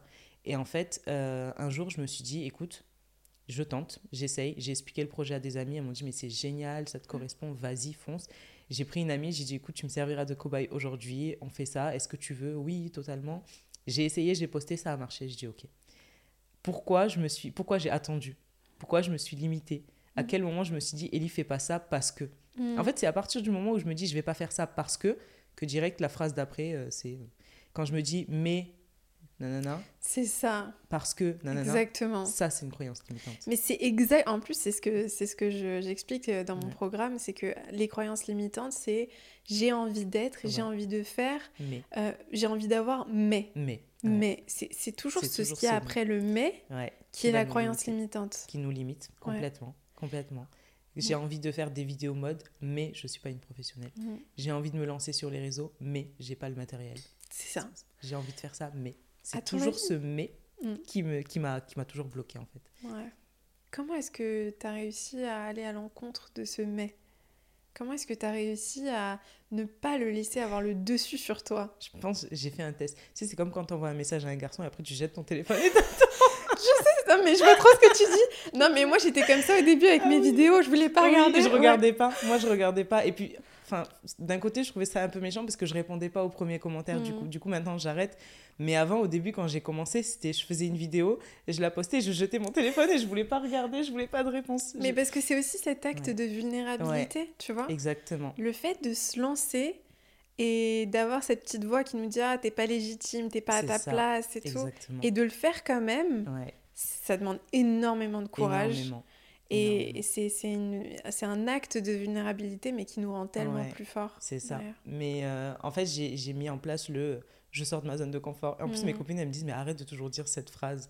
À chaque fois que je veux faire une action et que je me limite, je me dis non, Ellie, il faut que tu sortes de ta zone de confort. Mais t'as raison. Du coup, je le fais. Je me pousse, mais c'est un petit coup de pied comme ça. Mm. Je fais semblant, hein, parce qu'au fond, j'ai peur, je suis pas bien. Je me dis non et tout, on va te juger. Mais je me dis non, euh, parce que la Ellie que je veux devenir, elle aurait pas peur, elle, d'accord? C'est euh, ça. la version de moi que je visualise, elle, elle a pas peur. Donc il faut que. Des fois, je, me... je suis complètement folle, hein, mais je me dis, il faut que ce soit Ellie qui le fasse, parce qu'Elisabeth, elle a peur. C'est vrai. C'est intéressant, ça. Ouais, je me crée un petit, euh, un petit personnage elle est, elle est confiante, tu sais, Ellie, elle est confiante, Ellie, elle, elle essaye, Ellie, elle a pas peur. Alors que Elisabeth, elle réfléchit beaucoup trop. Hmm. Enfin, je le dis souvent que je suis overthinker. Hmm. Elle réfléchit beaucoup trop avant d'agir. Ellie, non. Ellie, elle y va et elle jette son téléphone et après, elle a peur, mais au moins, elle l'a fait. C'est génial, je trouve, euh, le fait de se visualiser et de te ah dire, de voir cette version de toi qui, qui est sans peur, qui se qui s'excuse pas pour sa présence, Exactement. Qui, qui est vraiment, qui se sent légitime et qui y va.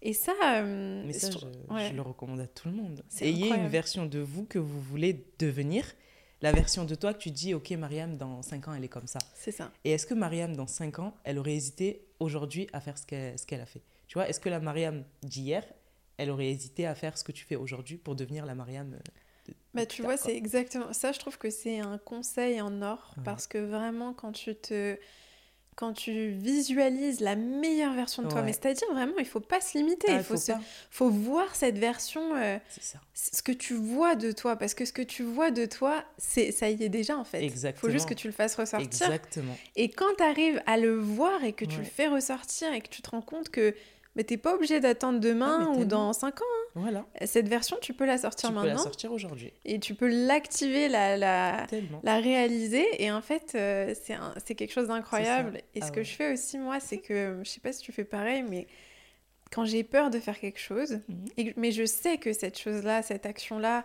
elle va servir euh, mon, mon développement personnel, elle, va servir, euh, elle va servir cette meilleure version de moi. Ouais. Je me visualise quand je serai très vieille. J'imagine la Mariam euh, de 90 ans euh, avec des rides et tout et qui réfléchit et qui, se, qui pense à cette Mariam là et qui se dit mais quelle idiote pourquoi, elle l'a pas, fait, tu vois bon, t'es allée beaucoup mais vraiment... plus loin que moi. T'as 90 ans moi je me dis 5 ans plus tard mais euh, franchement je comprends. parce que en fait tu sais pourquoi? Parce que je veux ressentir le regret, le regret. et ce regret il est tellement il perçant, il est tellement ah, il me tue. il fait peur. Il fait peur. Il fait peur et cette peur, elle est pire que la peur que tu vas ressentir. Ah, complètement. Tu vois ce que je veux ah dire Ah oui oui oui, le regret c'est je crois que c'est la pire des choses. Avoir essayé et ne pas réussir. C'est pas grave. Pas grave, pas du grave.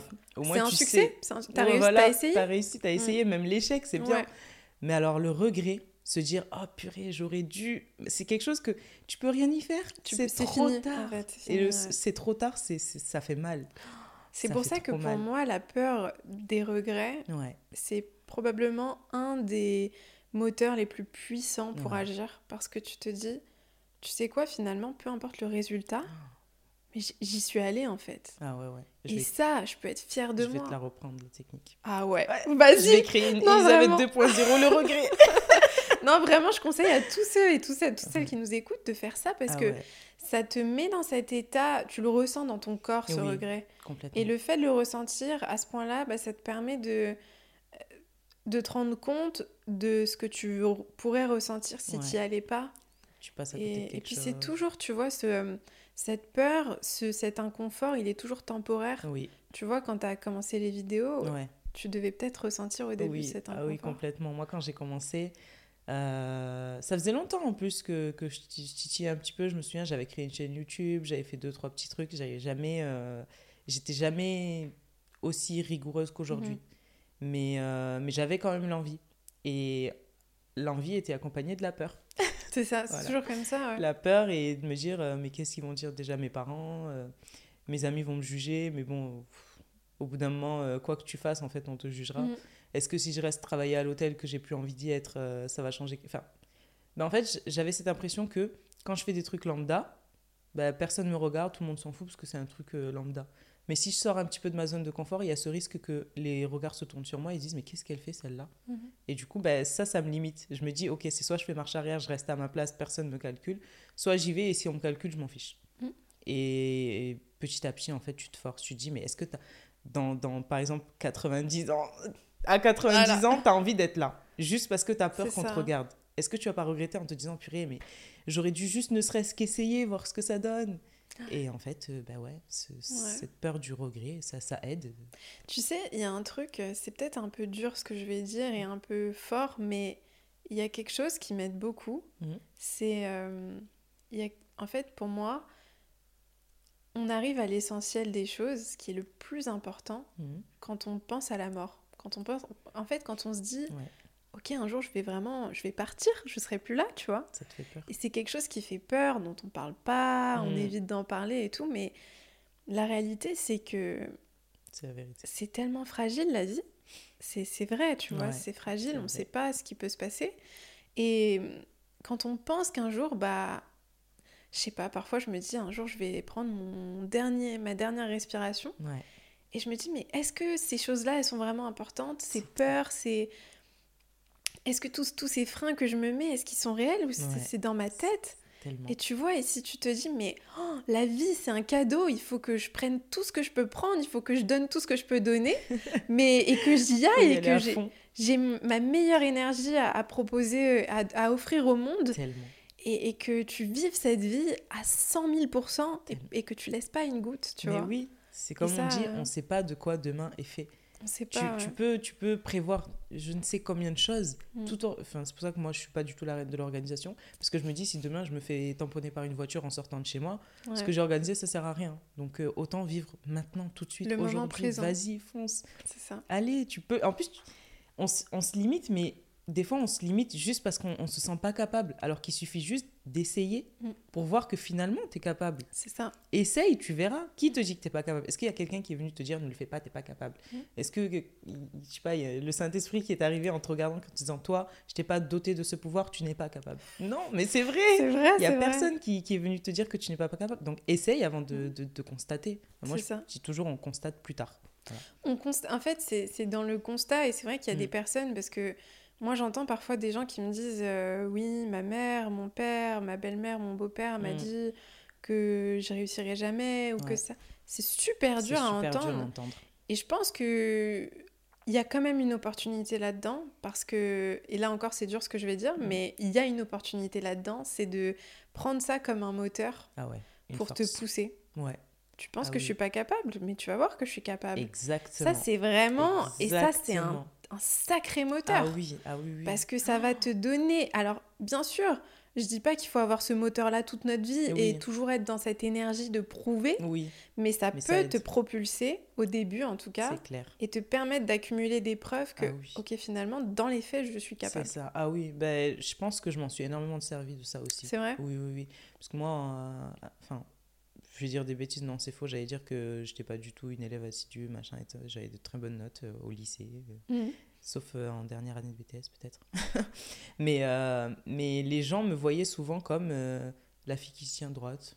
Euh, elle est là que pour son physique, elle est là que pour son s'habiller. euh, c'est juste que j'aimais la mode, c'est Mhm. vrai. Mais on, on m'associait souvent à la fille qui, euh, qui avait que ça dans sa vie. sortir avec ses copines, s'habiller, machin. mais on, on, me, on me voyait pas comme une fille, sais pas, qui pouvait être première de la classe, machin, etc. Du coup, ben, quand je suis sortie du collège, je me suis donné à fond, j'ai eu mon bac avec mention. euh, j'ai voulu prouver, je pense, Mm. que, ben, ok, euh, certes, pendant toute l'année de collège, tu m'as pris pour une idiote, mais non, je suis pas idiote en fait. C'est juste que j'en avais pas l'envie à ce, à ce moment-là. Mm. Et pareil pour les réseaux, euh, comme j'avais peur qu'on me juge et qu'il y en avait forcément qui le faisaient, ben, j'avais envie de leur prouver que, ok, aujourd'hui tu rigoles parce que je fais deux, trois vues, mais demain tu rigoleras moins quand j'aurai moi aussi ma place euh, comme Mm. tout le monde, quoi. Tout à fait. Et du coup, ce, ce truc de vouloir prouver, certes, comme tu dis, il faut pas en faire un, un moteur quotidiennement dans sa vie, mais tu peux t'en servir comme force pour dire, ok, tu crois pas en moi, c'est pas grave, moi je crois en moi et je vais te prouver que je vais y arriver, Tout à tout fait. simplement. Mm. C'est ça aide.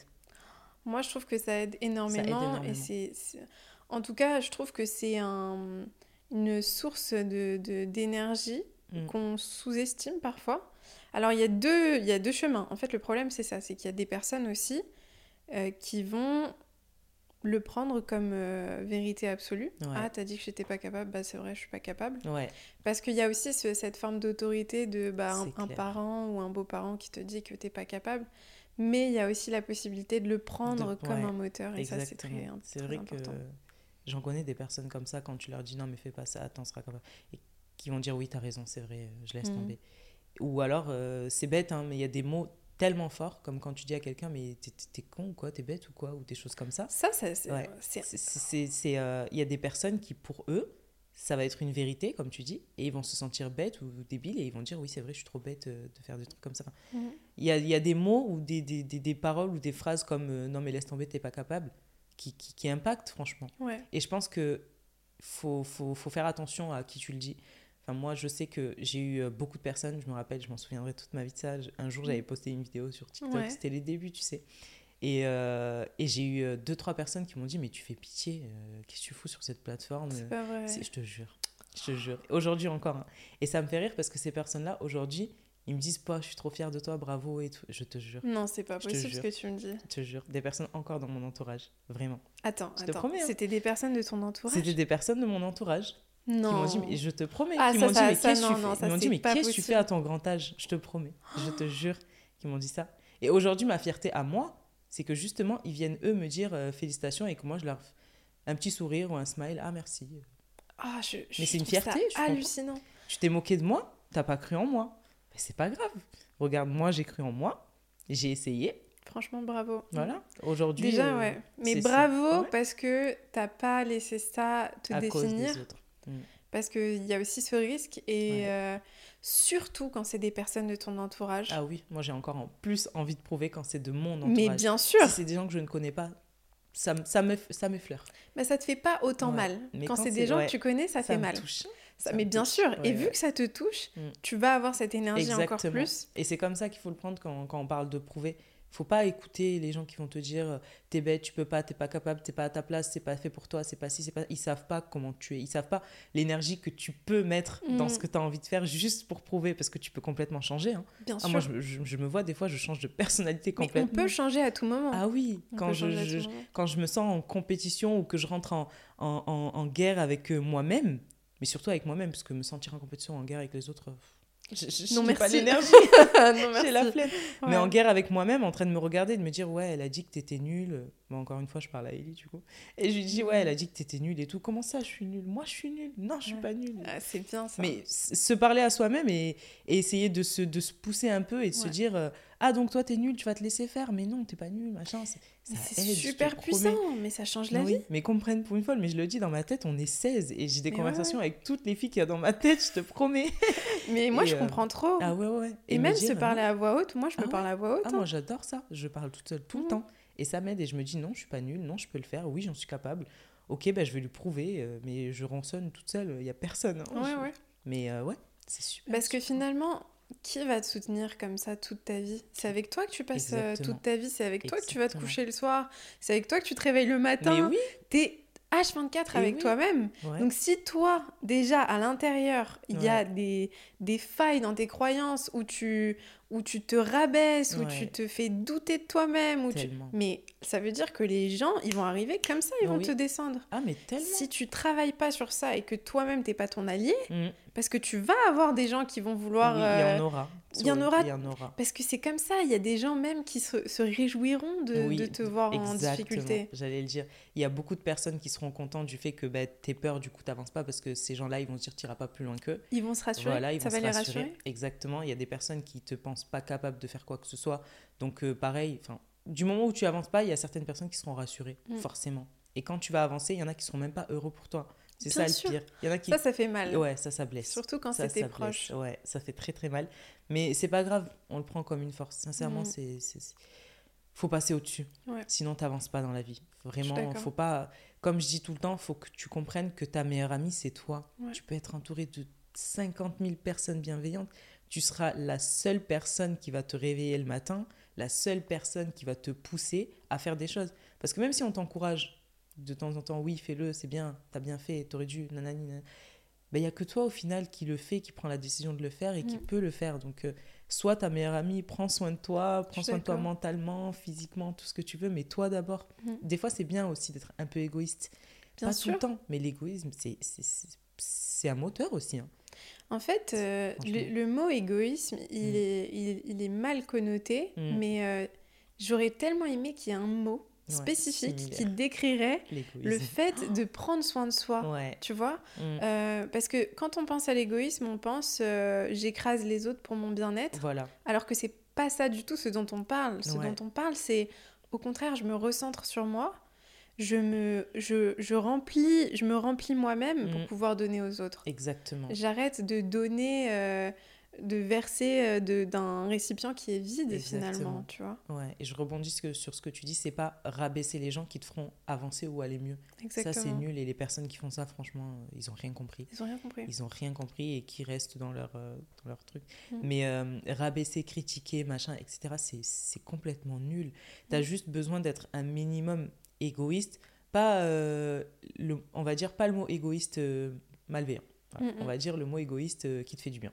C'est ça, c'est ça. Voilà. Et être égoïste euh, pour toi, ben, c'est savoir gérer ton temps pour pas le, dispatcher avec n'importe qui et mm. te concentrer sur toi et par exemple sur tes projets.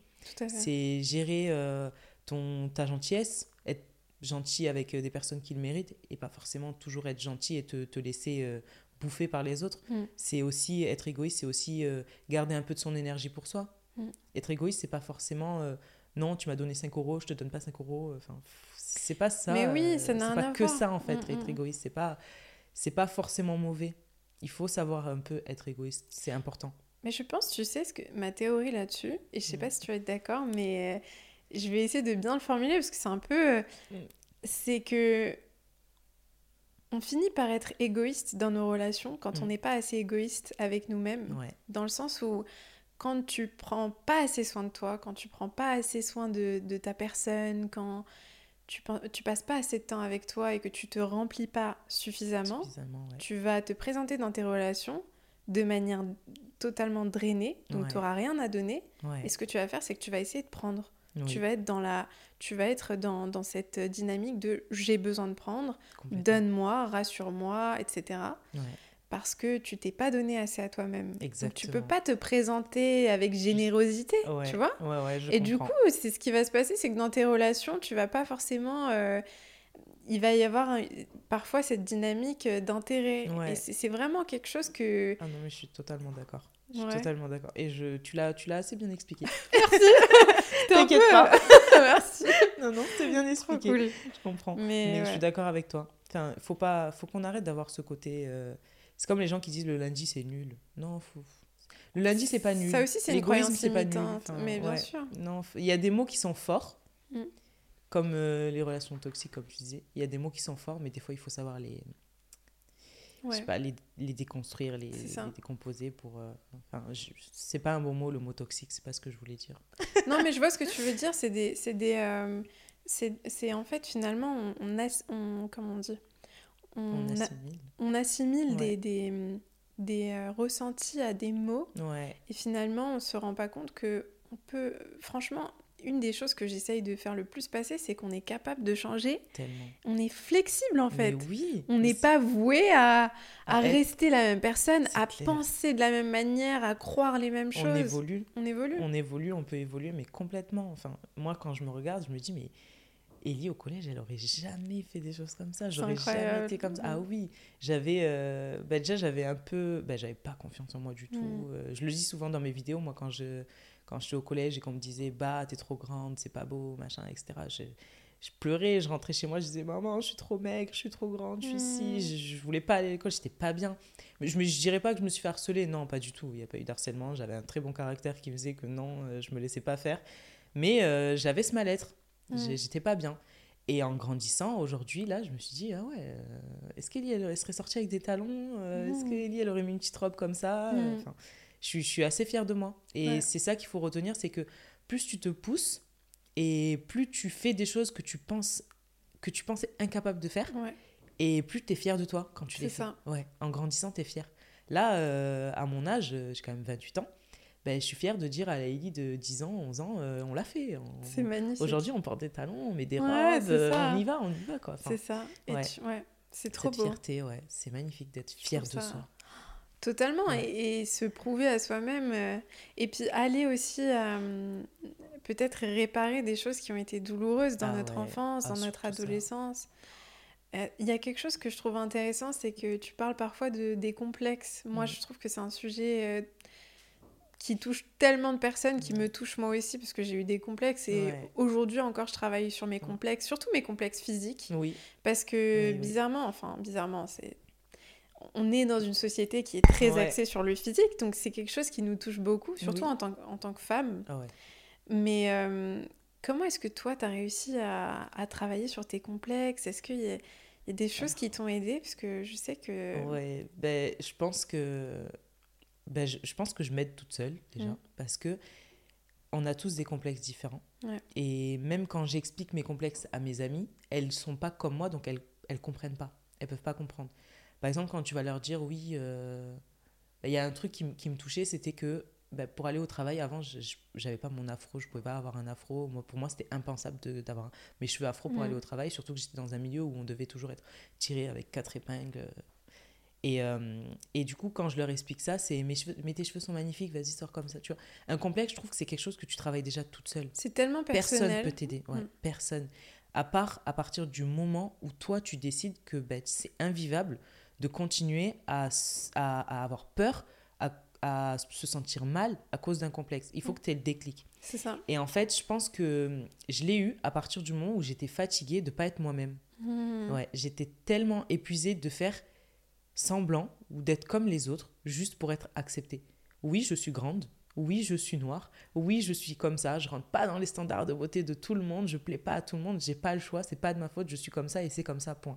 Si je peux changer deux trois choses, de l'acné, euh, mes sourcils, euh, des choses comme ça, je le fais. Mais si je peux pas, je le fais pas. Et être grande, je vais pas me tailler les jambes pour vous faire plaisir. Et je pense que c'est à partir du moment où j'ai commencé à me dire ok, euh, bon, en général, c'était les garçons. Hein, ouais, c'était surtout, lié ça. Hein, c'était surtout euh, lié au, au, fait que tu es comparé à d'autres filles alors que tu l'as pas cherché. Mm. Moi, c'était surtout ça. Ouais, mais tu sais, euh, elle, elle est plus petite, machin, donc je préfère être avec elle, machin. C'est horrible, c'est horrible. Mais je pense que, je sais pas s'il y a des personnes qui sont grandes qui nous écoutent mm. du coup, mais elles comprendront quand tu es grande et mince, parce que on regarde toujours l'autre côté. Tu dis, on, on se dit, oh, c'est dur d'être en surpoids, machin. Mais quand tu es très maigre, parce que je l'ai vécu aussi, bah, tu te sens pas légitime de dire euh, je me sens trop maigre. Parce que tout de suite, tu vas recevoir ce Oh, mais tu vas pas te plaindre. Mais tu Il y a des gens, ils sont mm. beaucoup en, surpoids, beaucoup plus que toi. Alors c'est quand même difficile, des fois, de se sentir trop maigre. Enfin, Bien sûr. On a le droit d'avoir des complexes qui sont peut-être pas similaires aux autres, mais qui sont quand même des complexes et qui ne soient pas diminués juste parce que dans la société, ça ça n'a pas la même place, tu Totalement d'accord avec toi. Et moi, euh, pendant très longtemps, on me disait, mais tu peux faire mannequin, tu peux être basketteuse, arrête de te plaindre d'être grande. Mais si j'ai pas envie d'être mannequin ou basketteuse, on fait comment? Exactement, mais exactement. on fait comment? Et, euh, et c'est toujours ça, en fait, c'est ces étiquettes qu'on nous lâche en disant, euh, oh, tu te plains parce que tu es grande, mais je te signale que les mannequins, elles sont grandes. Oh, tu te plains d'être maigre, mais je te signale qu'être en surpoids, c'est difficile. C'est oh, ça. ouais. C'est tout le temps.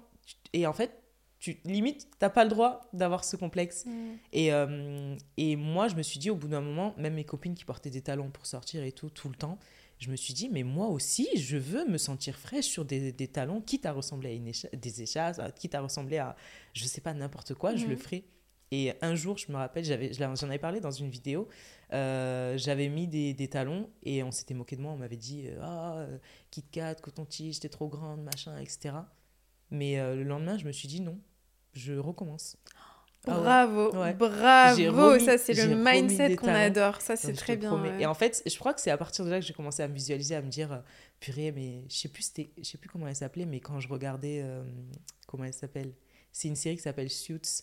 Ah oui. Ouais, ouais. comment elle s'appelle? J'oublie toujours son prénom, je l'adore. Mm, mm, la rousse. La rousse, l'assistante d'Harvey. Ouais, l'assistante Je vois très bien. Ah, je l'ai sur le bout de la langue. Donna, non Donna. Donna. Donna. Je regardais Donna, je me dis, putain, elle est grande, elle est magnifique, machin, elle est rousse, elle s'assume, mhm. elle est machin.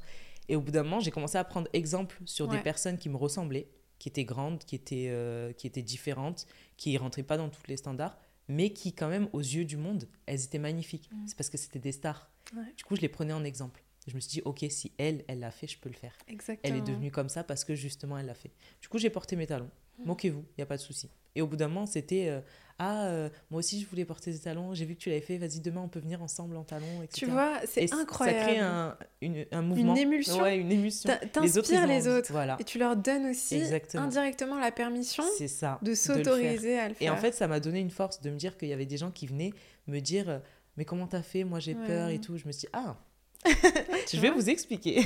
Et tu vois aussi que tu te rends compte qu'il y a plein de gens qui ont peur, qui n'en parlent pas. Ouais. Tu t'en serais peut-être pas douté s'ils n'étaient pas venus te le dire. Et peu importe le complexe, hein. ils mm. attendent juste qu'il y en ait un qui prenne, peu importe son complexe, même si c'est un complexe différent, qui, qui, qui s'autorise à, s'assumer pour essayer de le faire aussi, ou le faire carrément. Mm. Et, et, en fait, le, la dernière fois, j'ai reçu bah, justement un message de cette personne qui de cette personne qui me disait ah tu te souviens de moi et tout au collège? Et je t'oublierai jamais parce que de toute façon, c'est toi qui t'es moqué de moi, qui m'a traité de kitax, etc. etc. Et euh, en me disant euh, Ah, t'es devenue belle, machin, machin, etc.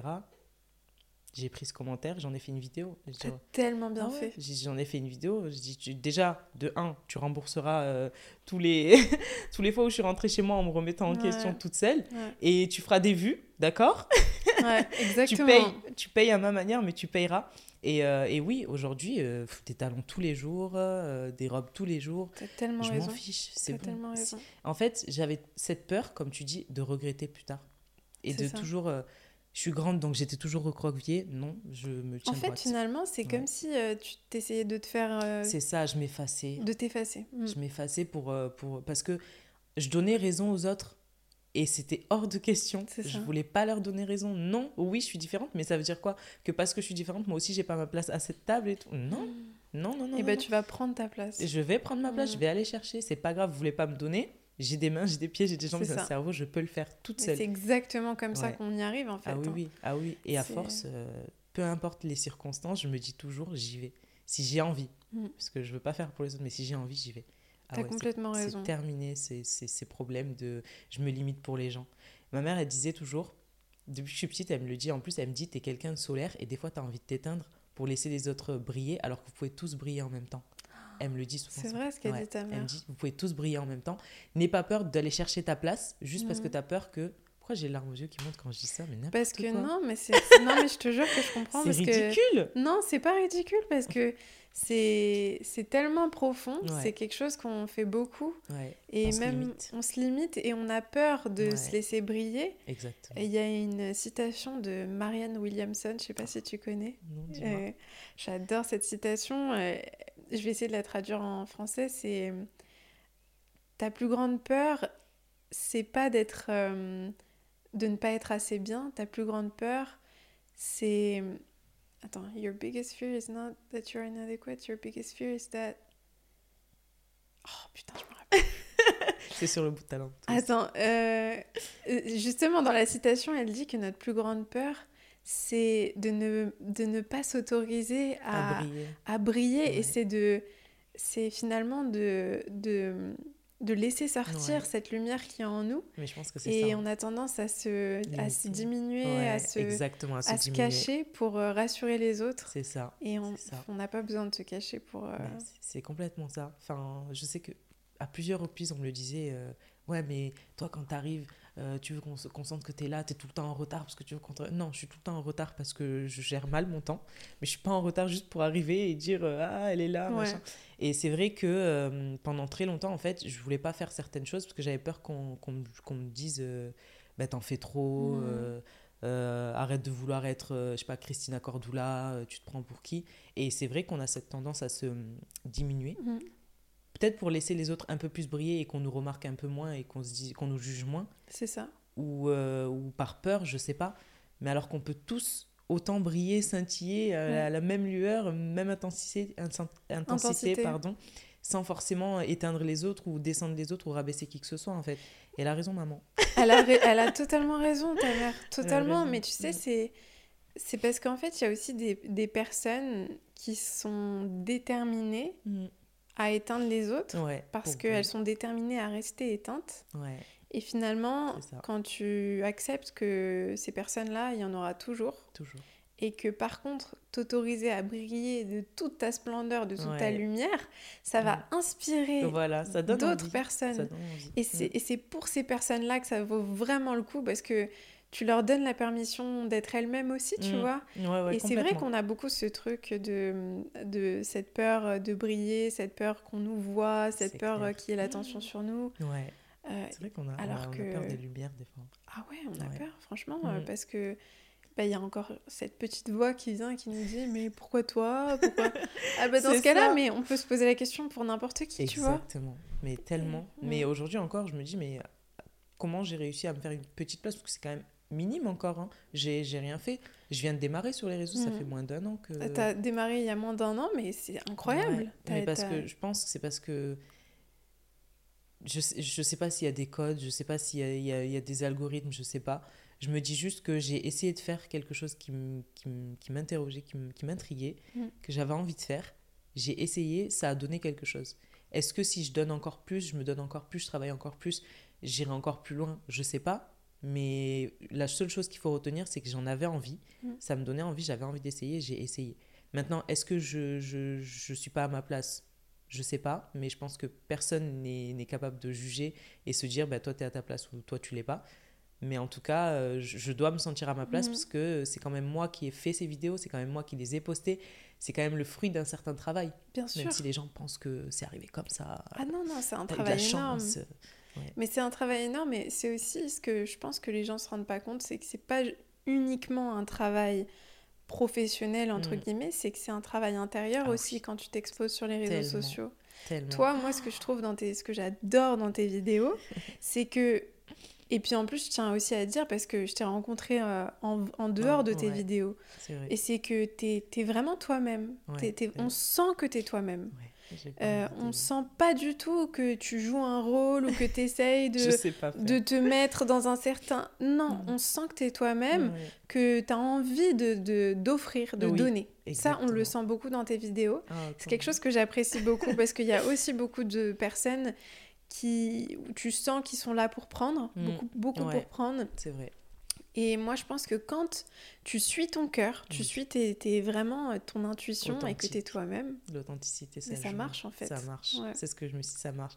Puis de toute façon, j'avais pas envie. Euh, avant de te lancer sur les réseaux sociaux, forcément, tu regardes tout ce que font les gens, le mm. contenu, et tu ressens quand il y a des gens qui commencent à être en burn-out, qui commencent à pas aimer, qui commencent à avoir peur. Et moi, j'avais pas envie d'avoir ce, cette contrainte de, de, de plus savoir faire. Je sais mm. que si je reste moi-même, ben, je n'ai pas d'effort à faire.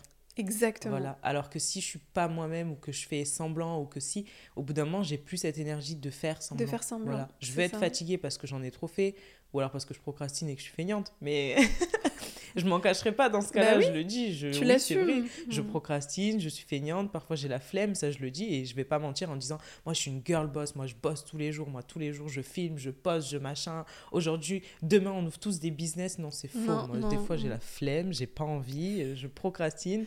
Je peux certes filmer des vidéos en avance, ça se trouve je les monte même pas parce que j'ai la flemme. Enfin, non, ça, Puis de toute façon, quand t'es quand es fausse, c'est comme on disait au début dans une relation, au bout d'un moment ça se ressent. Bien sûr. Ça casse. Ça tiendra pas longtemps. Ah non, ça Et puis, ça va t'épuiser, toi. Ouais. Et puis, euh, de toute façon, tu pourras pas créer une vraie connexion avec euh, les, gens. Exactement. Parce que justement, ça revient à cette vulnérabilité. Aussi, il y a des moments où tu dois reconnaître, bah là, je vais pas très bien, là, je suis mm. fatiguée. Euh, et pas montrer que cette façade brillante, tout va bien, tout est parfait. Sans forcément pleurer. Hein. T'as pas Sans besoin de pleurer sur les réseaux pour montrer que tu es épuisé. Mais, euh, mais c'est vrai que je trouve que l'authenticité, c'est quelque chose de super important parce que tu peux accrocher au début avec tellement de personnes, mais au bout d'un moment, il y en a qui, qui se rendront compte que euh, tu fais exprès, que t'es pas naturel, que t'es pas toi. Et ces personnes-là, ils, ne matcheront plus avec toi et ils s'en iront. quoi. Mm. Alors que si tu matches avec des personnes ben, qui te ressemblent, qui te comprennent, mm. qui, qui, aiment bien euh, le, ton côté, ben, peut-être pas 100% mm. clean ou des, je sais pas, qui, qui aiment même tes petits défauts, ben, ces personnes-là resteront quoi qu'il arrive. Aujourd'hui, tu peux être euh, scintillante, pétillante, magnifique. Demain, t'es es, moche, t'es laide, t'es fatigué, ils t'en voudront pas, quoi. Mais, et puis, c'est la réalité de la vie, en fait. On n'est pas toujours... Euh, à 100%. Euh, personne, personne. C'est juste que ce qu'on voit sur les réseaux sociaux, c'est très, très, très sélectionné. ça. Et ça joue aussi. Des fois, j'ai tendance à m'excuser, à me dire, oh, mince, c'est vrai que elle, elle a posté pendant un mois et moi, j'ai disparu pendant cinq jours, je suis vraiment désolée, je m'excuse et tout. Mais non, alors que c'est... c'est humain. C'est totalement humain. N'importe qui aurait besoin aussi d'un petit break ou tu vois, c'est pas. Et ça, je pense, euh, enfin, je, suis, je suis très reconnaissante d'avoir une communauté qui à chaque fois m'envoie un message, me dit Ellie, c'est pas grave, t'as le droit d'être fatigué, repose-toi. Ils sont bienveillants. Ah ouais. Et, tu sais, t'attires la communauté que, que, t'es en fait. Hein. Il y en a une qui m'a dit ça, elle m'a dit t'attires ce que tu es. Et, et franchement, je suis trop reconnaissante, je suis mm. trop, trop, trop contente. Mais tu mérites, franchement, tu mérites vraiment, non, vraiment, je te jure. Mais euh. merci, mais après, je me reconnais dans ton contenu, parce que déjà, on pense pareil. J'ai l'impression qu'on est, on est un peu similaires dans, Ah, on se ressemble beaucoup. On se hein. ressemble beaucoup. Et on propose un petit peu la même chose, c'est ce côté euh, naturel et bienveillant. Et c'est pour ça que je me sens aussi à l'aise dans ton contenu que dans le mien. ça fait plaisir. ouais, et oui, ça fait du bien, en fait. Ça fait du bien parce que tu sens quand quelqu'un est et, et sincère. tu vois, quand quelqu'un donne vraiment avec le cœur et qu'il n'y a pas de rôles qui sont ben, Comme tu disais, quand tu te sens à l'aise avec une personne, tu t'autorises à être vulnérable. J'ai été un petit peu vulnérable. Mais franchement, ça, ça, me, ça me touche parce que, non, vraiment, parce que ça me. Je, suis contente que tu te sentes en confiance mm. avec moi et moi, je me sens totalement en confiance avec toi. Mais je te jure, quand je t'ai rencontrée, je me suis dit, ah, cette fille, elle a l'air trop intéressante. En fait, ce qui m'a marqué, c'est que, en plus, c'est ce que je disais. Euh, parce que j'ai eu aussi une expérience récemment où euh, quelqu'un des réseaux euh, que, que, je connaissais des réseaux entre guillemets que j'ai rencontré euh, dans la vraie vie. Et cette personne a été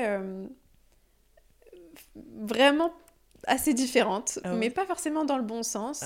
Ah, j'ai été un peu déçue et puis je me suis et tu vois, il y a aussi des rencontres comme toi où je trouve mm. que tu es encore plus pétillante, encore plus. Euh, tu vois, enfin, tu, tu, sens ta bienveillance, on sent ta bienveillance. Et tu vois, quand je t'ai vue, tu étais bienveillante avec tout le monde, mm. euh, peu importe qui c'était, tu vois. Et ça, c'est des choses, moi, qui me marquent parce que je trouve que c'est très important euh, d'être soi-même avec tout le monde et de pas être, tu vois, t'es qui, est-ce que toi, je Oui. Tu vois ce que je veux dire? Donc, Alors. Surtout sur les réseaux. Hein. Ouais. Totalement. Sur les réseaux, c'est fou. Enfin, je sais pas si tu le ressens ça, mais j'ai eu j'ai rencontré deux trois personnes qui, qui, étaient totalement différentes de ce qu'on voyait en vidéo. Et c'est vrai que moi ça me ça me enfin je, sais pas comment expliquer mais du coup ça me donne encore plus envie de rester que chez moi. Ouais, non, mais je te de moins me mélanger parce que ben, en fait si vous êtes faux dans la vraie vie et que vous montrez que du fake j'ai pas envie d'être d'être avec vous. Parce qu'il y en a énormément enfin je, crache sur personne, mm. évidemment, mais c'est vrai qu'il y en a beaucoup, c'est juste un taf. Et c'est la vérité, il faut le dire. Il y en a beaucoup, c'est juste un taf. Et c'est un rôle euh, aussi. et c'est un rôle. Mm. Alors qu'il y en a d'autres, au contraire, ils le vivent. Ils le vivent. Vivent. C'est leur vie. C'est leur en fait, c'est leur vie qu'ils partagent. et C'est ça. C'est eux-mêmes, en fait. C'est ça. Est-ce que les gens, ils se rendent compte que ben, tout le travail que tu as mis derrière, tu le réinvestis pour avoir tout ça. C'est ça. Ils s'en rendent pas compte, les gens. ils, ils savent pas que tu as transformé des pièges. que j'ai transformé mon salon. ils s'en rendent pas compte de tout ce que tu fais extérieur et qui impacte ta vie. Parce que ça se trouve, t'aimerais avoir un grand canapé. Franchement, ouais. T'aimerais. Ah ouais, ouais. Mais vu que tu vis de, de, ton travail, t'aimes ce que je tu fais. Je me dis que c'est un sacrifice. Voilà. Ce sacrifice, il t'impacte même pas. Ouais, vraiment. Et je me dis qu'un jour je serais, je serais fière de moi. Voilà, exactement. Hmm. Et quand on te rencontre en dehors de ton travail, on ressent ça. moi, quand je suis rentrée dans la pièce, j'ai senti que c'était fait avec ah, amour, émotion, mais tu le ressens, tu vois. Alors que tu as des gens, ils font ça juste pour faire ça. Ouais, c'est vrai. Juste, ils disent, allez, je le fais parce que c'est facile. Enfin, c'est facile, non. Oui, mais ils se disent que bah voilà, c'est un process, tu fais les trucs, tu suis des étapes et euh, c'est ça. Mais quand tu le fais avec le cœur, c'est différent. Et puis du coup, tu as des conversations avec des personnes comme toi qui sont intéressés et qui, qui, qui sont passionnés un petit peu, mm. entre guillemets. Et tu as des personnes qui te posent des questions euh, c'est quoi tes stats? T'as fait combien de vues en ça? Ouais, c'est horrible. Ouais, et du coup, tu, tu te projettes comment dans, dans, dans le truc euh, plus tard? Mm, Des conversations, tu dis, ah, mais on s'arrête qu'à ça? Enfin, Moi, en dehors, en dehors d'Instagram, tu sais que. Euh, je suis un être humain. Je, suis, je suis humaine. tu sais, euh, je suis pas définie que par mes stats.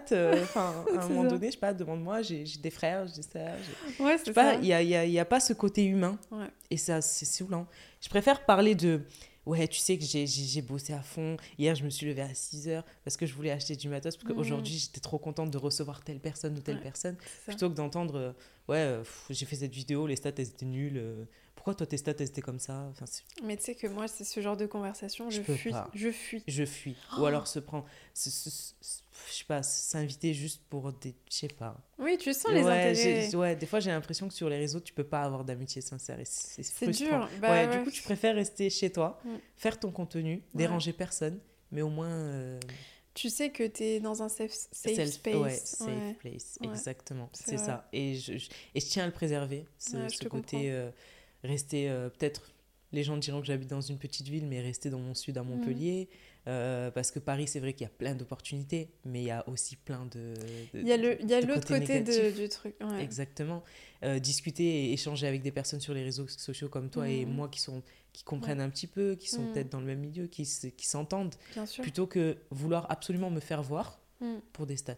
Je suis d'accord avec toi. Je peux pas. Mm. Je J'y arriverai pas. Et puis de toute façon, moi, sur moi, ça se voit direct quand je, quand je mens, quand c'est faux, quand je suis pas à l'aise ou des trucs comme ça, ça se voit direct. Oui, parce que tu es vrai. Direct. Quand tu quand es vrai, tu peux pas faire semblant.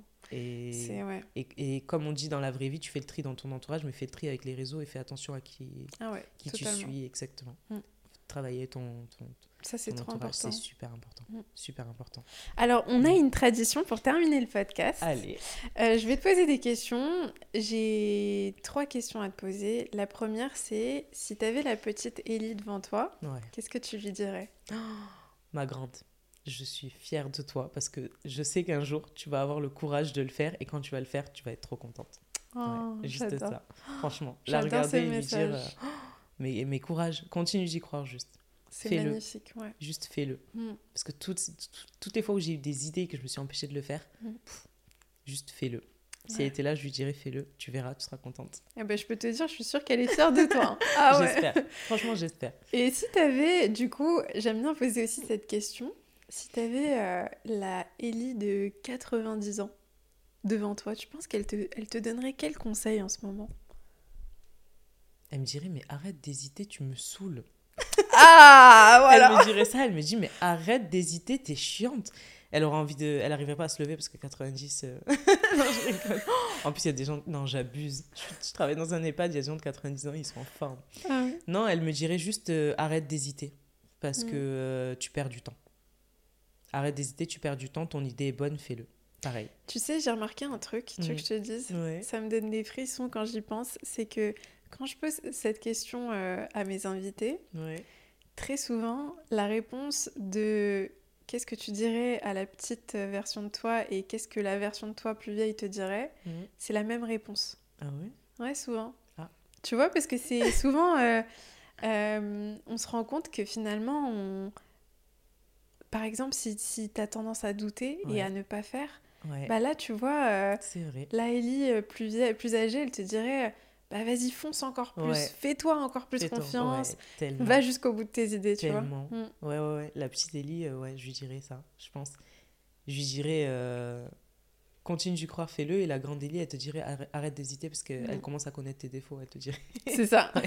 arrête d'hésiter, fais-le. Mais c'est un mm. bon, c'est un bon euh, exercice parce que tu te rends compte de ce que tu peux là tout de suite. Ouais ben, je me rends compte de ce que je voulais, hmm. de ce que je peux faire pour l'avoir et de ce que j'ai fait pour l'obtenir. C'est ça. Et, euh, c'est magnifique. C'est un bon échelle. Et du coup, la dernière question, c'est quel, euh, quel impact t'aimerais avoir sur les autres? Moi, sincèrement, je le dis tout le temps. Hein. Enfin, j'en parlais en plus récemment avec ma mère quand je lui ai dit, maman, euh, euh, j'aurais pas un boulot euh, lambda euh, que tu verras. Mm. J'aurais quelque chose qui est, qui est de ma génération et de la génération future. Je veux travailler sur les réseaux sociaux. Et moi, plus tard, ce que j'aimerais être, c'est une femme inspirante. Mm. J'aimerais être une femme inspirante. J'aimerais avoir le, le, pouvoir de choisir, le pouvoir d'aider, la mm. liberté de, de, soutenir, de. de... J'aimerais atteindre une liberté financière, certes. Bien sûr. Le, le, la possibilité de. Une liberté géographique, peu importe. Mais je veux surtout devenir une femme inspirante qui montre que ben, tu peux être différente et arriver là où tu veux, mm. tu veux être. C'est un bel impact, c'est un très bel impact. Juste l'inspiration et, et, euh, et je sais pas s'il y a un mot pour définir ça, mais juste euh, sortir de sa zone de mm. confort, arrêter d'avoir peur et de se limiter. Bah, tu sais, je pense que tu t'en rends peut-être pas compte, mais je pense que cet impact, tu l'as déjà. C'est vrai. Ouais. Ça marche. Ouais, vraiment. Ben, tu l'as déjà beaucoup plus que tu l'imagines parce que Mm. quand on est dedans, on s'en rend pas compte. Mm. Mais je sais que tu inspires tellement de personnes et Ah. qu'il y a tellement de personnes qui te voient et qui C'est se vrai disent. que euh, ouais, c'est vrai qu'à travers un écran, on s'en rend pas. On s'en rend pas compte, Ouais, ouais. je m'en rends vraiment pas compte. Pour Mm. moi, c'est c'est juste des gens qui aiment le contenu, qui vont liker et qui vont vaquer à leur vie. Mais je veux que les gens ils comprennent vraiment que parce que je l'ai vécu, Mm. ce, ce truc de démissionner d'un travail qui me plaît plus, de quitter quelqu'un, de tout recommencer à zéro, je l'ai vécu de, de se sentir mal, c'est de se lever le matin et de se dire j'aime pas ce que je fais, de de- de- d'être en couple avec une personne, tu dis je peux pas le quitter parce qu'il est gentil, même Mm. ou des trucs comme ça. Je veux juste qu'on se, qu'on- qu'on- qu'on se rende compte que nous aussi on est important et que Mm. ce que tu veux faire et que tu veux, tu peux l'obtenir. Tu peux le faire sans forcément blesser ou Mm. être méchante ou juste euh, inspirer à, à devenir ce que tu veux être. Je suis d'accord. Voilà. C'est Ouais. juste que... Et si j'arrive à le faire, tant mieux, j'ai tout gagné. Vraiment, magnifique, faut que je m'en ouais. rende compte un jour parce qu'il y a des personnes qui m'ont inspiré, vraiment, Mm. dans la vie de tous les jours, il y a des personnes qui m'inspirent. Et au quotidien, n'importe Mm. qui, hein. juste une Bien personne sûr. qui fait quelque chose qu'elle avait peur de faire et qui le fait et qu'au final ça va, Ouais. Ça m'inspire. C'est inspirant, Ouais. ouais. Peu importe la personne, peu, importe son statut, son grade, Je suis d'accord avec toi. à partir du moment où il y a une personne qui, qui ose, Qui ose, Ouais. ouais. L'audace, c'est- magnifique. c'est hein. magnifique. Je suis d'accord avec Et toi. c'est ça que je veux, je, veux faire plus tard. C'est pas un métier, hein.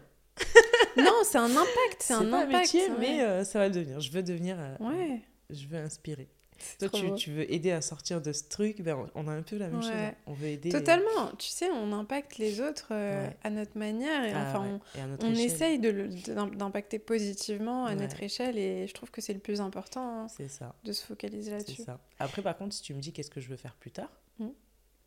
j'en ai parlé avec mon agent hier. Il m'a dit Mais euh, qu'est-ce que tu aimerais que les réseaux t'apportent? Euh, Je l'ai regardé. Il m'a dit Je sais pas, tu veux pas euh, avoir ta marque ou un truc comme ça? Je sais pas. Tout le monde a une marque aujourd'hui. Je sais pas. En vrai, et je lui ai répondu En vrai, ce que j'aimerais, c'est ce que je rêve depuis, depuis très longtemps c'est d'avoir euh, une safe place, un peu euh, avoir un- une maison d'hôte, une grande maison d'hôte et Mhm. qui veut vient. Et vu que j'étais dans le domaine de l'hôtellerie, le gérer un peu comme ça, euh, genre un peu Ouais, maison d'hôte euh, 2.0.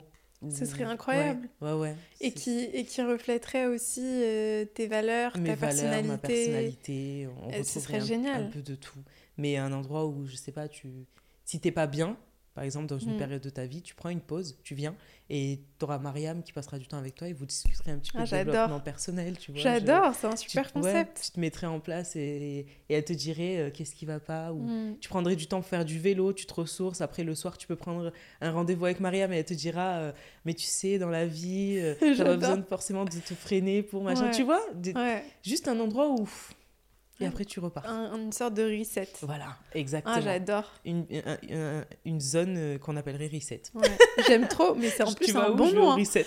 Allez, trop bien. tu te ressources, tu prends du temps pour toi, tu viens avec qui tu veux et tu repars euh, J'aime trop. requinqué, boosté Mm. euh, à fond. C'est super, Voilà. hein. c'est un beau projet. Ben, je pense que c'est ce côté euh, femme inspirante que j'aimerais devenir. Ah ouais, Voilà. franchement, Si on me demande ce que je vais faire plus tard. franchement, sinon, mais je suis sûre que ce serait incroyable. Voilà. Ouais, mais je sais qu'au tournant, les gens ils s'attendent à ce que je dis. Moi, j'aimerais bien avoir ma marque de vêtements.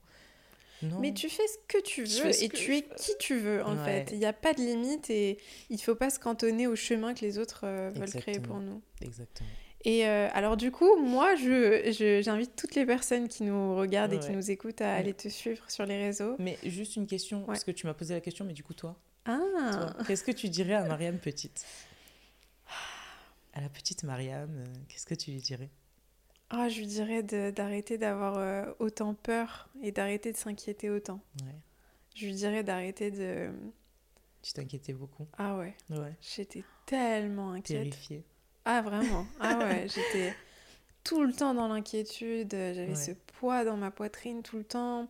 Et elle s'en rend compte aujourd'hui de, de tout ça?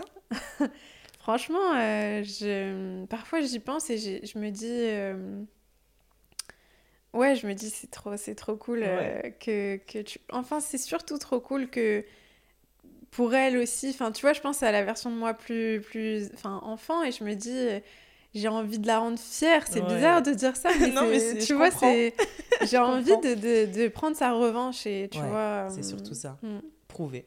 Ouais, de, de prouver se à prouver toi. à soi qu'on est Exactement. tellement plus que ce que la vie nous, Tellement. nous balance un peu, tu vois. Et Mariam de 90 ans. Elle est fraîche. Elle est toujours aussi fraîche. Elle est fraîche, oh, merci. ah, toi et moi, 90 ans, on va bien rigoler. Euh... Josette. Ah, Josette, Josiane. Euh... franchement, la Mariam de 90 ans, je pense qu'elle me dirait... Euh... Bah, tu sais quoi, elle me dirait la même chose. C'est vrai? Tu vois, je te ah, dis, c'est toujours la même réponse. Fou, hein. Elle me dirait, arrête de, de douter autant, arrête de t'inquiéter autant, fais-toi confiance beaucoup plus et, et confiance. Bah, et confiance en la vie. Et confiance euh, que tu es guidé, que tu es protégé et que tout va bien se passer. Et ben, c'est le conseil au final qu'on doit retenir. Alors, moi, c'est arrête d'hésiter et tu toi, c'est arrête d'avoir peur. Non, c'est vraiment le truc, euh, je te jure, c'est à chaque fois un peu pareil. C'est ça. Euh. Ben, c'est le conseil qu'on doit retenir. c'est la phrase de fin. Ouais, grave. en tout cas, j'ai adoré faire ce oh. podcast avec toi. C'était incroyable, vraiment. J'ai trop aimé. Mais de toute façon, je savais, je, je sentais qu'on allait avoir une conversation incroyable. Oh, merci. Euh, merci pour l'invitation. Mais avec plaisir, merci à toi d'être venu. Et puis, les... on peut te suivre sur Instagram, TikTok. Tu as une chaîne YouTube aussi? Pas encore. Ah d'accord, Instagram et TikTok. je verrai, mais euh, pour l'instant, je me concentre vraiment sur Instagram et TikTok. Euh, du coup, Eli, e l i e Ouais, c'est ça? C'est ça. Les gens pensent que je m'appelle Eli FI, mais non, c'est juste que c'est Eli de Elisabeth et FY de Faille. Trop bien. C'est tout. bah génial, merci beaucoup Eli. Merci à toi Mariam et bonne continuation et à bientôt peut-être. Trop bien.